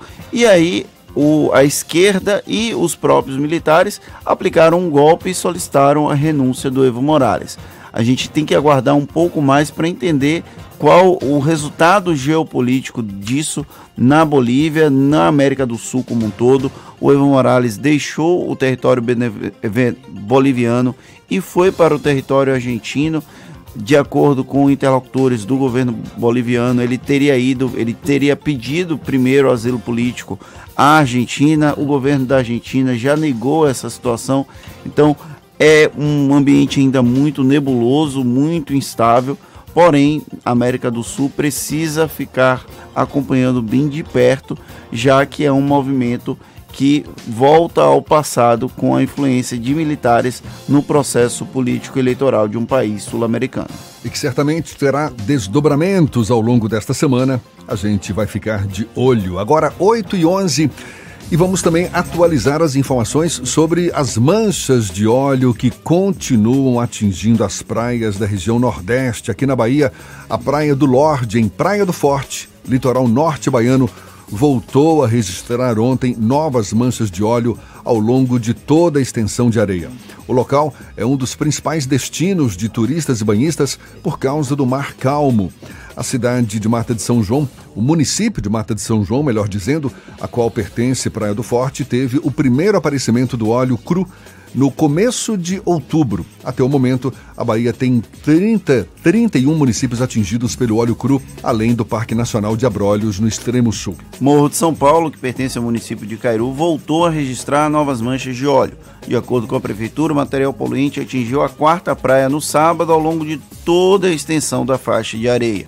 Também no sábado, os fragmentos do óleo foram observados nas praias do Caçange e Saquaíra, na península de Maraú. Por lá, uma grande quantidade de óleo cru foi encontrada pelos banhistas. É, em Ilhéus, as manchas foram vistas também neste fim de semana na praia de São Domingos. Equipes do Corpo de Bombeiros fizeram a limpeza do local. Na sexta-feira, o óleo voltou a aparecer em Taipu de Fora, que também fica em Maraú, no Baixo Sul. Aqui em Salvador, Fernando, ontem eu tive fazendo um passeio ali pelas imediações da, do Jardim de Alá.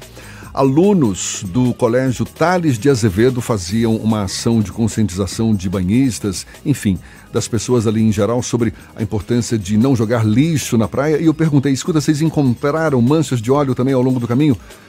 E quando eu cheguei logo na área, eu perguntei para barraqueiros ali: tem óleo na praia? Não, não tem. Mas eles disseram: tem sim pelotas de pequenos fragmentos, mas foram achados ao longo da faixa de areia, inclusive nas pedras, ali bem na altura do Jardim de Alá, ou seja, as praias de fato em Salvador também continuam sujas. Mudando de assunto, a polícia de Vitória da Conquista, no sudoeste baiano, prendeu um em flagrante neste final de semana dois homens por assaltar e matar o estudante de odontologia e motorista de aplicativo Iago Evangelista Freitas, de 24 anos. A dupla confessou o crime e vai responder pelos crimes de latrocínio, que é o roubo seguido de morte, e ocultação de cadáver. De acordo com a polícia, Iago desapareceu na quarta-feira, pouco depois de deixar a namorada em casa para fazer corridas. Ele foi assaltado com um revólver falso e o corpo do jovem foi encontrado parcialmente carbonizado em um povoado da zona rural de Vitória da Conquista. E uma carga de pouco mais de 3 toneladas de maconha foi apreendida ontem e escondida em um caminhão na BR-116 no trecho da cidade de Jequié, no sudoeste baiano. De acordo com a Polícia Rodoviária Federal, a droga estava escondida em meio a caixas de verduras vazias. O motorista que foi preso disse inicialmente que foi contratado para buscar castanhas em Feira de Santana e que em seguida retornaria para a cidade paranaense de Paranavaí, de onde saiu. Em depoimento, ele confessou o transporte da droga e disse que receberia 30 mil reais pelo transporte. Agora, 8 e 14 vamos dar um pulo à redação do Portal à Tarde. João Brandão também tem notícias pra gente. Bom dia, João. Bahia Notícias, moço. O que, que eu falei? Portal à Tarde. Não, João Brandão é do Bahia Notícias. Por favor, João.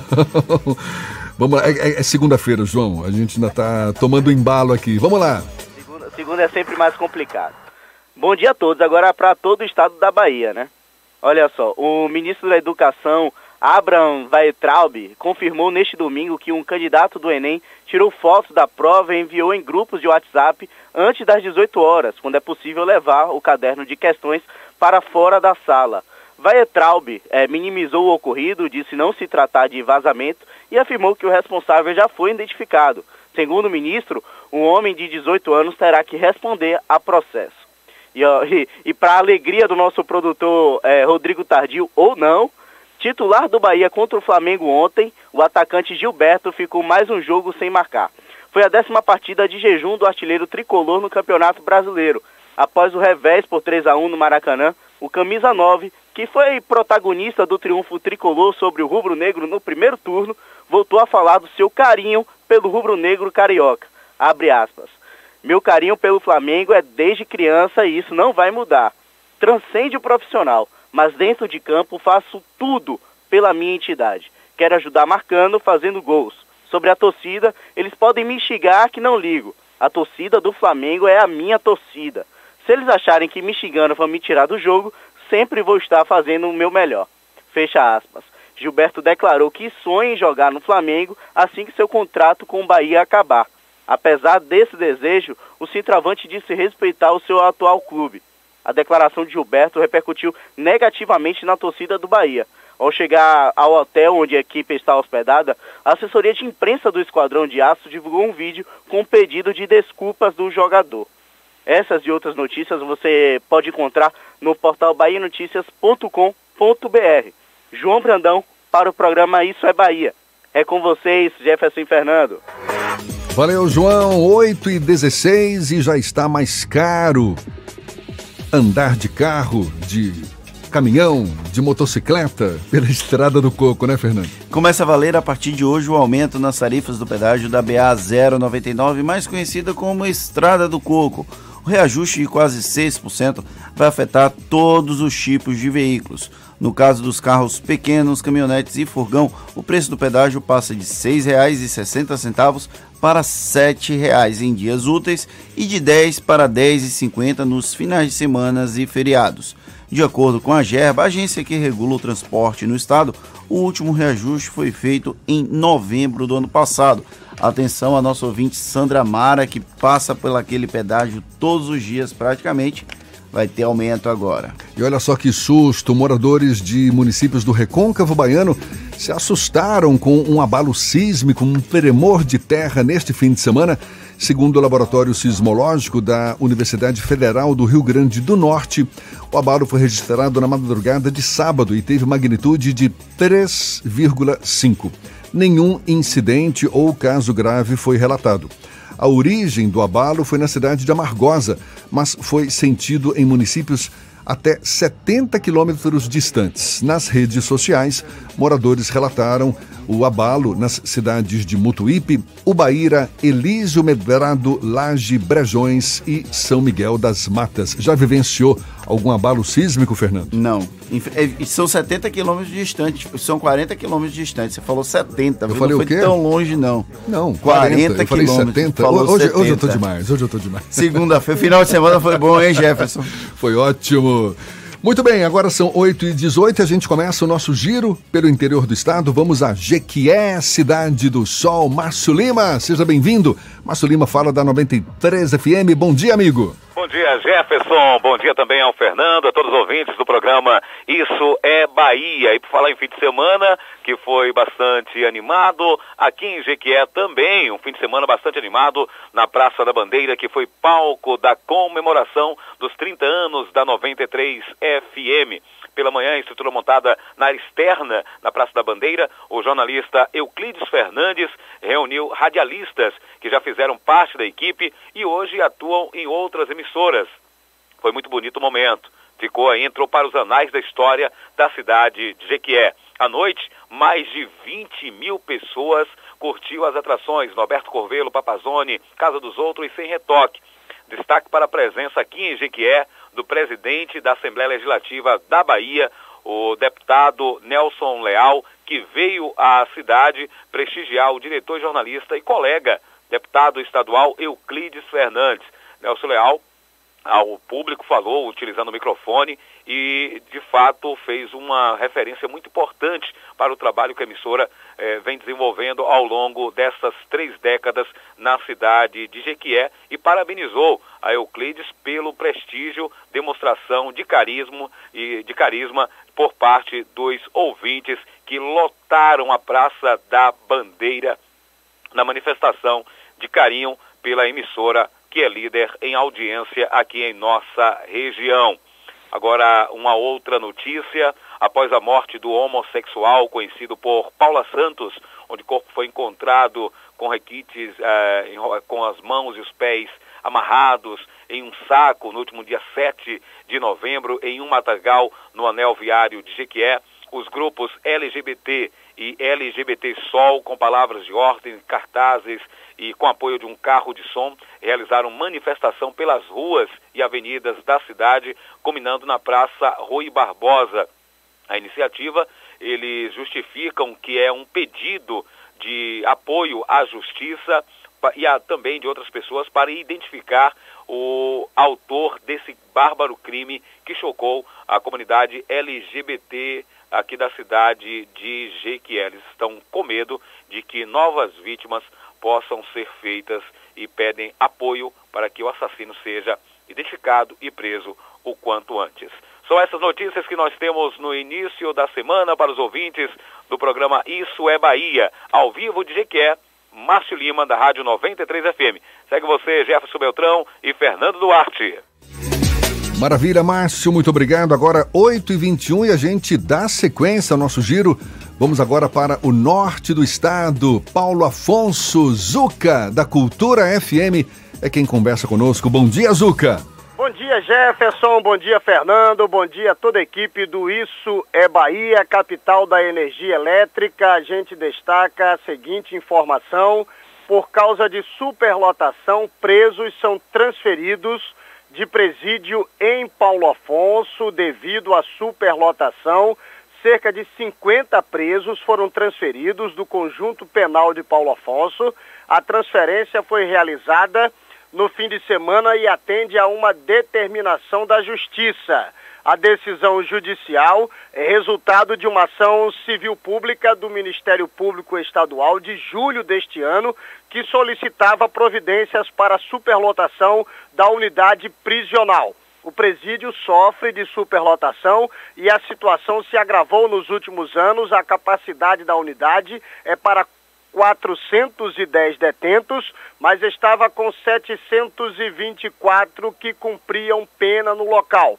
Os detentos foram encaminhados para os presídios de Salvador e Serrinha. A identidade dos detentos não foi divulgada.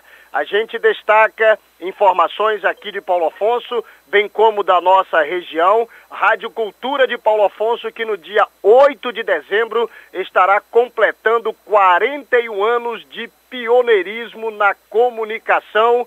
A gente aqui de Paulo Afonso manda um abraço para toda a Bahia, Segue o líder.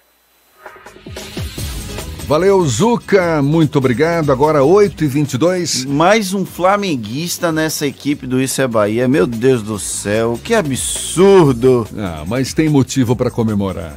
É, mas é flamenguista, gente. Faz isso não com a gente. Já basta Rodrigo Tardio.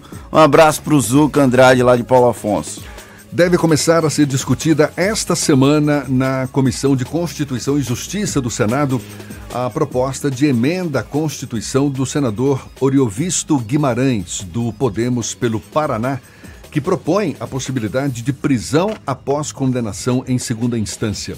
A gente lembra, este tema foi objeto do julgamento na última quinta-feira no Supremo.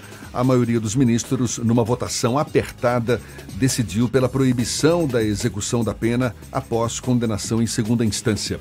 A repercussão do julgamento do Supremo, cujo resultado levou à soltura do ex-presidente Lula, abriu caminho para um duelo de forças com os parlamentares. A gente mergulha um pouco mais no assunto, conversando agora com o advogado criminalista Adriano Figueiredo. Bom dia, seja bem-vindo. Olá, bom dia Jefferson, bom dia Fernando, Rodrigo, os demais aqui integrantes da equipe. Uh, agradeço inicialmente pelo honroso convite e estou aqui à disposição para poder esclarecer tecnicamente, sob a perspectiva jurídica, as dúvidas e questionamentos sobre o tema. Pois é, existe hum, aparentemente aí a tendência de que essa decisão do Supremo de proibir a prisão após condenação em segunda instância, para que o réu esgote primeiro todas as possibilidades de recurso, essa decisão tenha desdobramentos tanto no Senado quanto na Câmara dos Deputados. Ou seja, existe o entendimento também de que a decisão do Supremo deve ser contestada. Qual é a avaliação do senhor sobre esse assunto? Bem, na minha opinião, e aqui eu, eu falo na condição de acadêmico, de estudioso, é, a decisão do Supremo, a recente decisão, traduz uma reconciliação do Supremo com a Constituição. Existem outras perspectivas, uma perspectiva política, social, que pode ser também objeto de enfrentamento, mas não vem ao caso. Tecnicamente, o que eu estudei, o que eu estudo, o que eu pesquiso sobre o tema, é, com base nisso eu concluo que essa decisão traduz uma reconciliação do Supremo com a Constituição.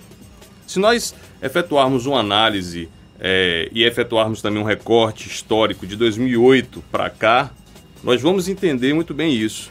Porque veja, a partir de 2008, é, eu posso lhe dizer, posso dizer também aos ouvintes, que houve o início de uma compatibilização constitucional em relação ao Código de Processo Penal. Bem, antes de 2008, existiam cinco espécies de prisão cautelar: flagrante, preventiva, temporária, decorrente de pronúncia, decorrente de sentença penal condenatória recorrível e também de acordo condenatório recorrível. Em 2008, houve uma reforma no Código de Processo Penal por meio de lei com base nessa reforma, duas, três espécies de prisão que não possuíam caráter cautelar foram revogadas. A partir daí, por conta disso, em 2009, o Supremo, com o voto do relator Eros Grau, acompanhado por alguns dos ministros que hoje ainda compõem a, o Supremo, uma parcela Houve... expressiva, inclusive, de ministros é, já eram daquela época, né? Exato. São remanescentes. Mas aí você tem alguns que já é, não compõem mais o, o colegiado. A partir dali houve um entendimento, e aí um entendimento compatível com a Constituição de que não seria possível uma execução antecipada da pena. Bem, isso em 2009. De 2009 até 2016, o entendimento do Supremo era nesse sentido, de que não haveria possibilidade de uma interpretação em relação ao princípio constitucional da presunção de inocência que comportasse uma execução antecipada. Bem, em 2016, e aí, aí existem algumas especulações, enfim, com base em uma lava-jato que já havia se desenvolvido desde 2014, houve um entendimento é, por parte do colegiado, capitaneado pelo falecido ministro Teori Zavascki, de que seria possível retomar algo que, na minha opinião, enquanto, e digo enquanto técnico, enquanto estudioso, traduz um retrocesso constitucional.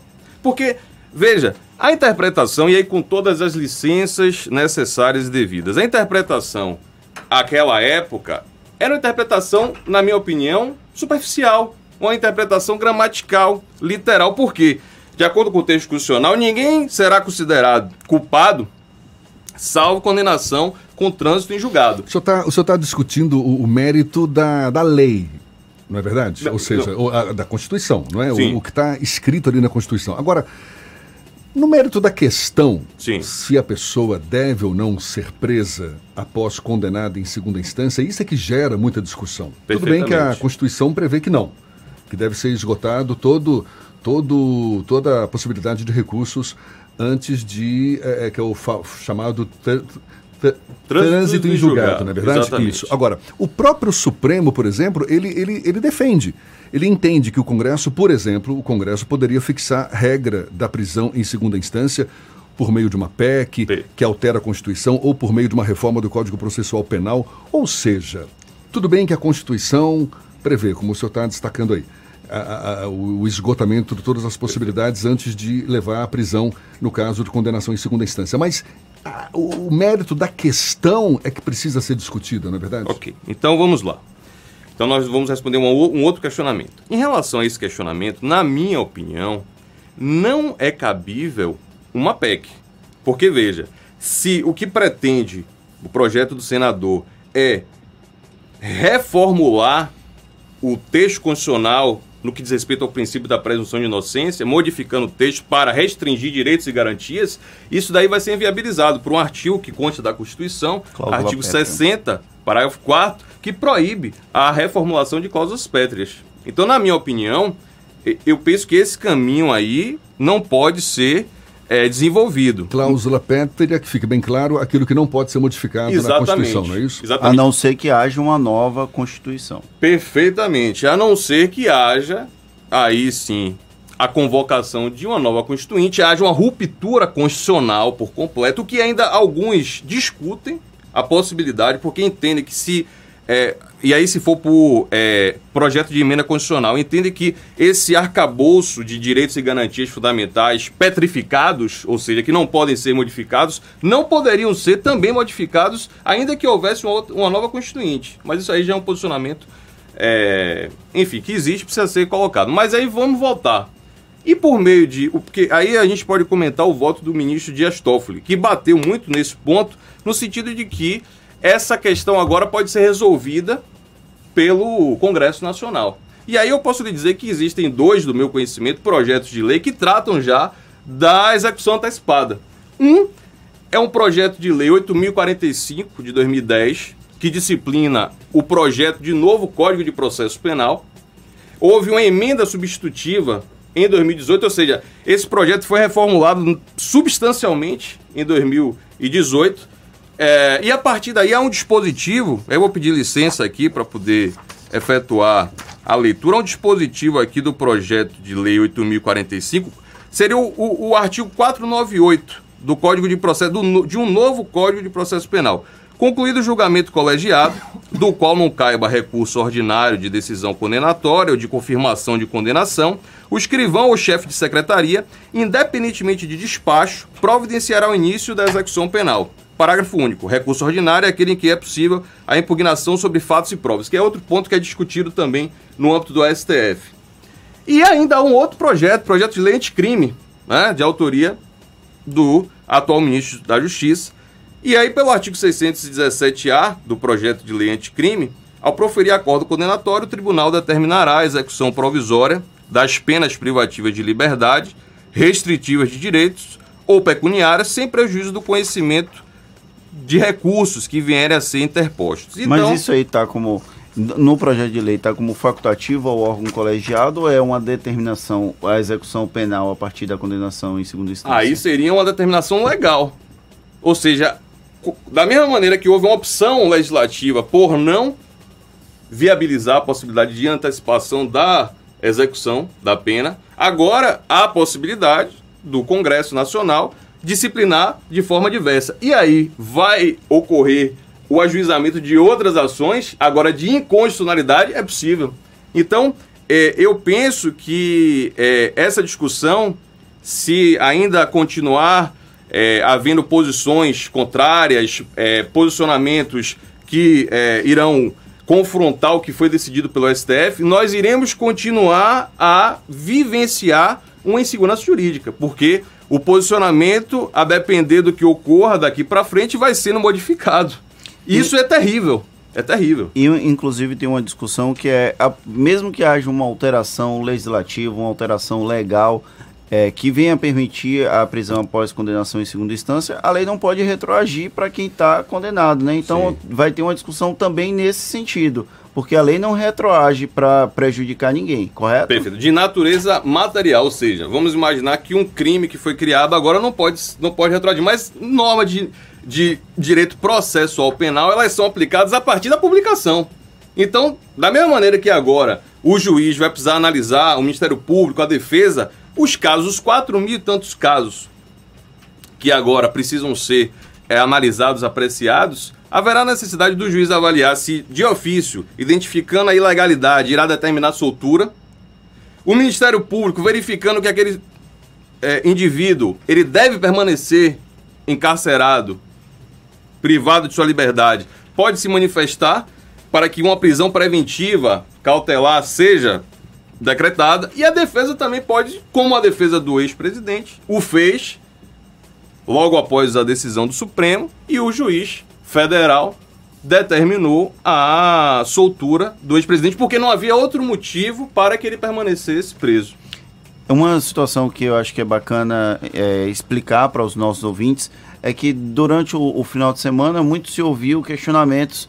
Ah, porque Eduardo, essa medida vai beneficiar presos como Eduardo Cunha e como Sérgio Cabral. Sim. Eles não, não vão ser soltos porque eles têm uma prisão preventiva em aberto, não é isso? Perfeitamente. Então existe um motivo cautelar, porque o que é, qual é a finalidade da prisão cautelar?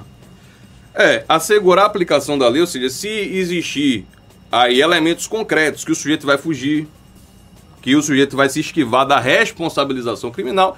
Nesse caso, há. Que ele pode um... vir atrapalhar a investigação. Essa é uma outra hipótese, que, que ele pode vir a atrapalhar, ameaçar testemunhas, é, eliminar elementos de prova, elementos de informação. E uma terceira também, finalidade, que a própria legislação de 2011 é, disciplinou a legislação de 2011, que de, traduziu uma conformidade constitucional no bojo do Código de Processo Penal, é a reiteração de delitos, ou seja, se o sujeito sair, ele vai continuar praticando delitos. Então, também há essa finalidade disciplinada no Código de Processo Penal, de que se houver uma reiteração delitiva, ou seja, o sujeito vai voltar a praticar delitos se ele vier a ser solto. Eu então, fico pensando, é, quem, quem não, não domina né, as leis, ou seja, o leigo em geral, fica vendo essa discussão toda e pensando, poxa vida, o que era para ser mais objetivo, facilitar a vida das pessoas, acaba complicando a vida das pessoas. O próprio Supremo, que está ali para assegurar o cumprimento da Constituição, se divide. Essa, esse julgamento, por Sim. exemplo, não é?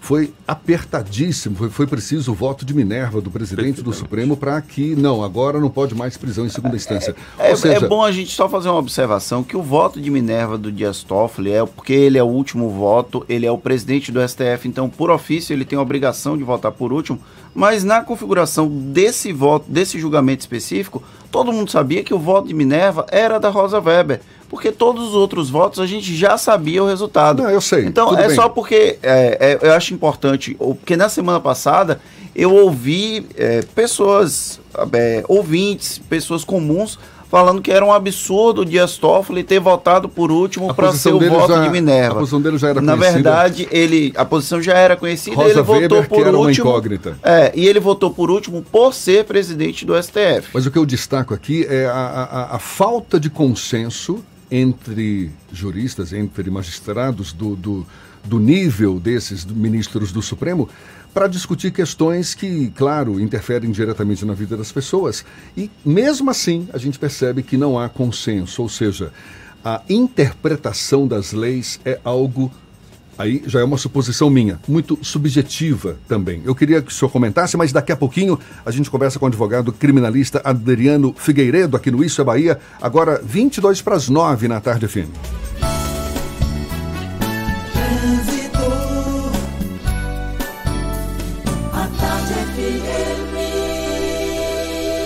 Oferecimento: Monobloco, o pneu mais barato da Bahia. 0800 111 7080. Link dedicado e radiocomunicação é com a Softcomp. Chance única Bahia VIP Veículos. O carro ideal com parcelas ideais para você. Quem sobrevoa a grande Salvador é Cláudia Menezes, de olho nos motoristas. Cláudia.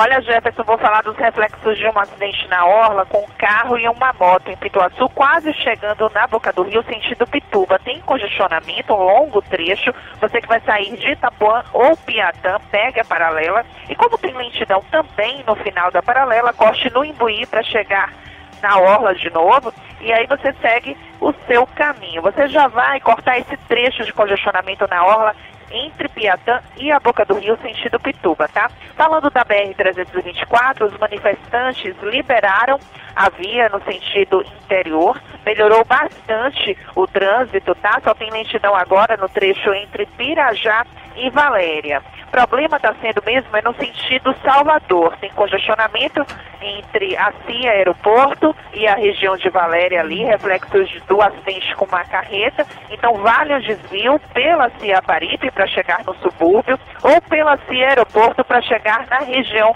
do aeroporto. Com a Unimed você tem soluções em saúde que combinam com o seu negócio. Ligue 0800 268 0800. Unimed, cuidar de você, esse é o plano. É contigo, Jefferson.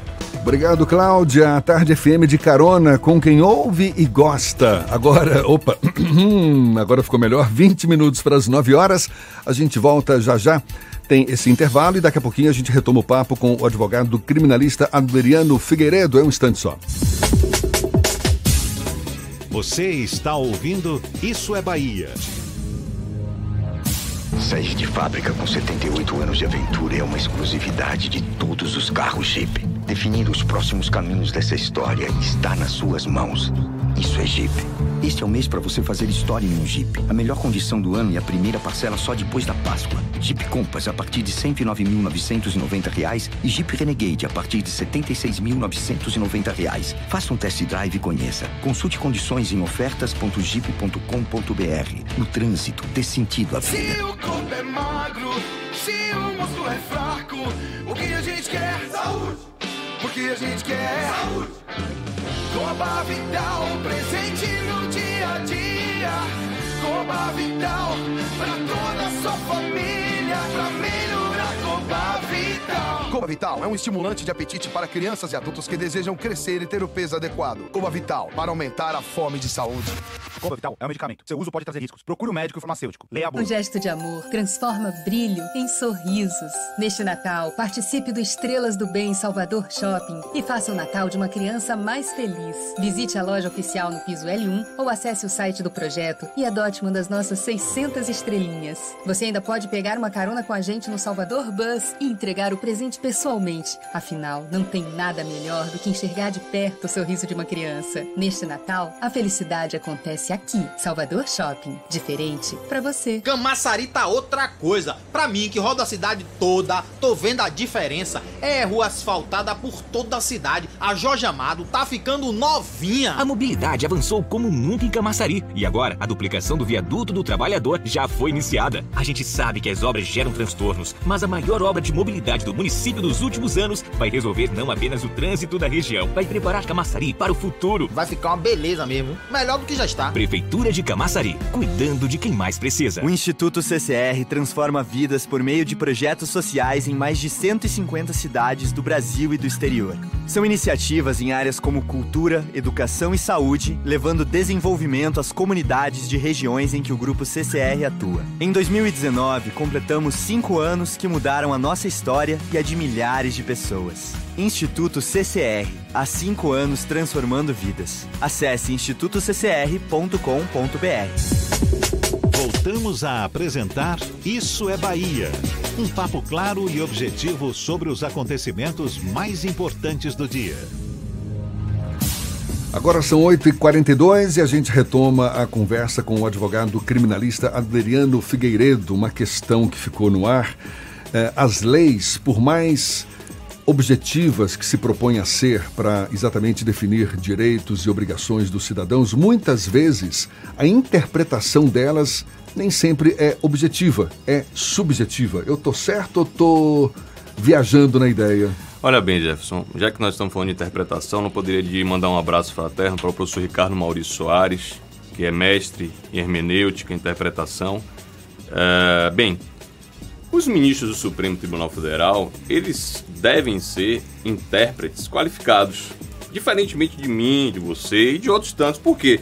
Eles estão ali por conta de um notável saber jurídico. Intérpretes objetivos. Na verdade, não. Intérpretes qualificados. Por que eu estou dizendo isso? No sentido de evitar contaminação de elementos subjetivos, de clamor social. Exatamente. Então, deixando de lado a, a, a subjetividade. Eu, digo, eu não digo subjetividade porque não há como destacar isso. Há, não há como o sujeito se destacar de suas experiências.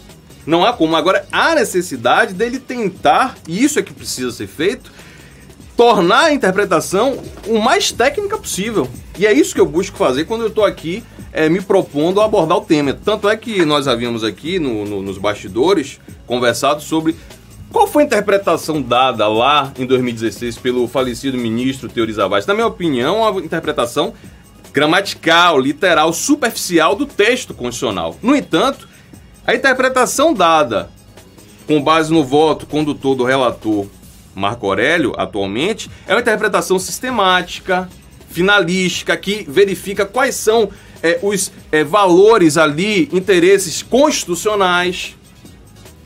E por conta disso é que o posicionamento é por evitar uma execução antecipada, ou seja, o texto constitucional é claro, ninguém será considerado culpado senão por meio de sentença penal condenatória com trânsito em julgado. Mas muitos vão presos. Isso aí o sujeito não pode ser considerado culpado, agora pode ser encarcerado antes da prévia, antes do elemento lógico antecedente, que é a condenação.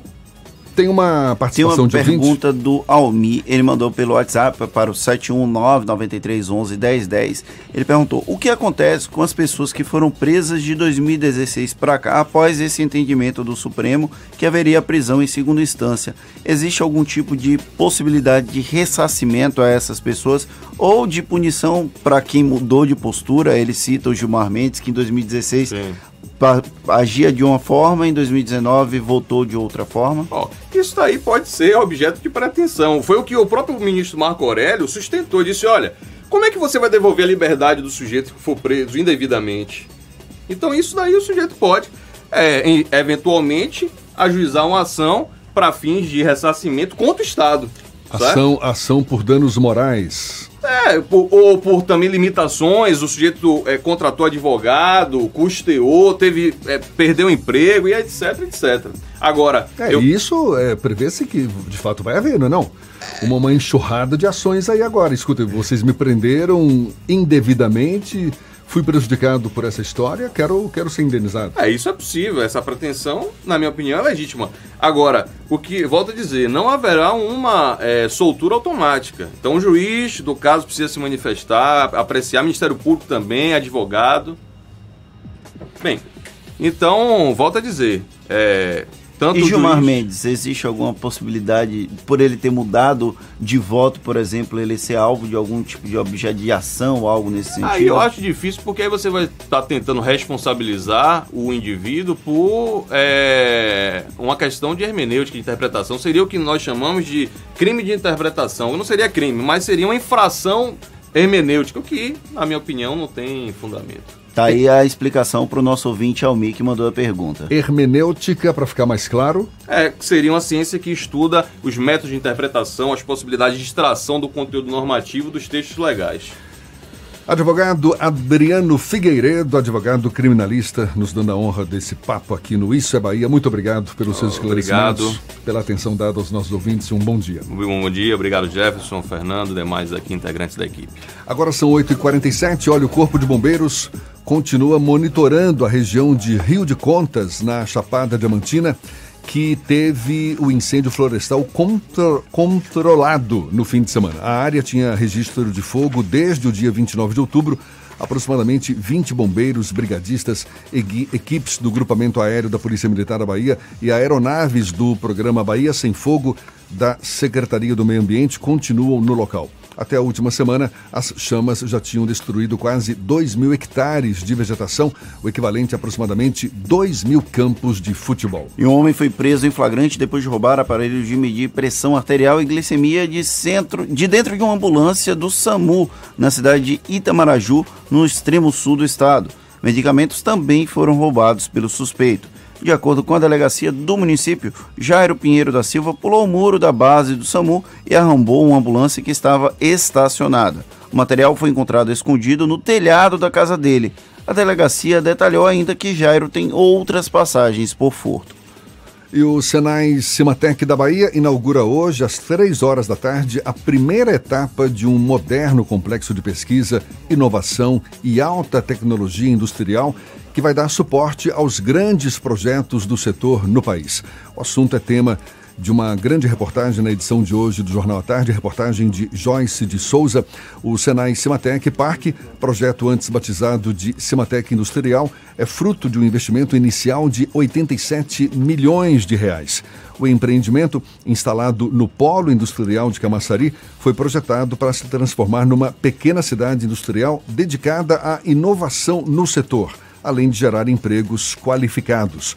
No local serão instaladas plantas piloto de projetos Fabris, laboratórios para a fabricação de grandes protótipos de produtos em desenvolvimento, incubação de empreendimentos do setor, numa completa infraestrutura para ensaios, testes e validações de processos em escala industrial. Portanto, inauguração hoje do Senai Sematec da Bahia no Cimatec Park em Camaçari. Exatamente. Senai Sematec Park em Camaçari. Agora, 8h49, a gente vai a Luiz Eduardo Magalhães, extremo oeste da Bahia, J. Alves, da Cidade FM. Bom dia, Jota. Bom dia, Jefferson, Fernando, equipe e ouvintes do Isso é Bahia. A partir de agora destacaremos as principais notícias do Oeste Baiano, diretamente de Luiz Eduardo Magalhães, a capital do agronegócio. Luiz Eduardo Magalhães receberá uma unidade do IFBA. O prefeito Osiel e a deputada Jusmaria Oliveira receberam os representantes do IFBA, Instituto Federal de Educação, Ciências e Tecnologia da Bahia, para tratar da implantação da unidade do IFBA em Luiz Eduardo Magalhães. A prefeitura irá doar o terreno para a construção do instituto. O IFBA ofertará cursos técnicos voltados para estudantes que estão cursando o ensino médio, cursos de formação inicial e continuada, que atenderá às demandas do Distrito Industrial de Luiz Eduardo e permitirá aos alunos o ingresso no mercado de trabalho logo após a conclusão do ensino médio. Deputada Jusmaria Oliveira busca celeridade na liberação de título das terras para os pequenos produtores da região oeste. A deputada Jusmaria Oliveira, do PSD, esteve reunida com a coordenadora de desenvolvimento agrário do estado da Bahia, Camila Lima Batista, tratando do credenciamento da prefe... das prefeituras do oeste baiano para dar celeridade na liberação de títulos das terras para os pequenos produtores rurais da região. Uma última notícia hoje, no último dia 7, foi celebrado em todo o Brasil o Dia do Radialista. E ontem, em Luiz Eduardo Magalhães, os radialistas de todas as emissoras do município participaram de uma confraternização em homenagem à classe. O evento aconteceu no espaço de eventos do Grupo Santo Antônio. Foi animado pelo locutor, músico e sargento da Polícia Militar, Chacal Alves e Banda Deixal. Também marcaram presença no evento o prefeito de Luiz Eduardo Magalhães, Osiel Oliveira, e a deputada estadual Jus Maria Oliveira. Os radialistas e familiares tiveram um dia de muita diversão e troca de conhecimento. Um dos assuntos que dominou a network foi o combate às notícias falsas, popularmente conhecidas como fake news. E por aqui encerro minha participação, desejando a todos uma ótima segunda-feira, uma excelente semana. Até mais. Tá aí J. Alves, direto de Luiz Eduardo Magalhães. Agora 8h52, vamos à capital da carne de sol Itororó. Maurício Santos, Maurício Santos da Itapuí FM. Maurício Santos, seja bem-vindo, bom dia. Bom dia, Jefferson. Bom dia, Fernando. Bom dia a todos do Isso Bahia. Ótima segunda. Vamos falar aqui de temperatura, de calor, de seca aqui na nossa região. Vamos aqui à cidade de Itapetinga. Olha, período longo de estiagem aí preocupa produtores rurais de Itapetinga e região. O longo período de estiagem já começa a preocupar os produtores rurais de Itapetinga e todo o médio sudoeste da Bahia, já que a previsão indica pouca chuva nos próximos dias, com alguma ênfase na semana que vem. As pastagens da região estão secando rapidamente e se as chuvas das águas não chegarem até dezembro, a situação se complica, já que o mês de janeiro costuma ser quente e seco em toda a região sudoeste, sul e extremo sul do estado. O pouco capim que resta está sendo consumido aí rapidamente pelo gado e já começa aí a emagrecer em algumas regiões. Após um longo período de seca que se abateu aí na região entre 2011 e 2016, as pastagens da capital da pecuária ainda não se recuperaram totalmente e necessitam de muita chuva para retomarem a normalidade. Com os desmatamentos contínuos, o clima da região vem se transformando com períodos longos de estiagem e seca, numa região tradicionalmente boa de chuva, como já foi aí no passado. Agora estamos aí na época das vacas magras. E ainda falando de seca, dando um pulinho rápido aqui nas cidades de Potiraguá e Itarantim, onde a temperatura registraram aí máximas de 35 graus e a sensação térmica de 37,8 no último domingo. Apesar do calorão das duas cidades, a situação pior é de Itarantim. O município já começou a sentir a falta d'água com um longo período de seca e o calor aqui continua forte, aqui na capital também da carne de sol. Jefferson Fernando, agora é com vocês. Bom dia. Maravilha, muito obrigado. Aproveite bem o começo da semana. Agora 8h54 e a gente vai já já para a redação do Portal à Tarde, onde Jaqueline Suzarte tem novidades para gente. Já que já está a postos. Jaqueline, bom dia. Bom dia, Jefferson Fernando. Eu volto direto da redação do Portal à Tarde, agora para os ouvintes de toda a Bahia. O Grupo à Tarde e a Comissão Especial de Energia da, da Ordem dos Advogados do Brasil na Bahia, a OAB, realizam no próximo dia 27, em Salvador, o Simpósio de Regulação e Competitividade no Mercado de Gás é, perspectivas para a evolução da indústria do gás natural no Brasil. O objetivo é discutir o cenário atual da indústria do gás natural no país, as propostas do programa oficial lançado em julho pelo governo federal para o setor e o papel da normatização visando a transição para um mercado mais competitivo. E os idosos de mais de 60 anos, autistas, pessoas com deficiência, gestantes e lactantes que moram em Lauro de Freitas podem até quinta-feira, dia 14, fazer o credenciamento para o estacionamento especial imposto montado no shopping Estrada do Coco. A ação visa facilitar o acesso às credenciais, conscientizar o município e mostrar a importância da acessibilidade na cidade.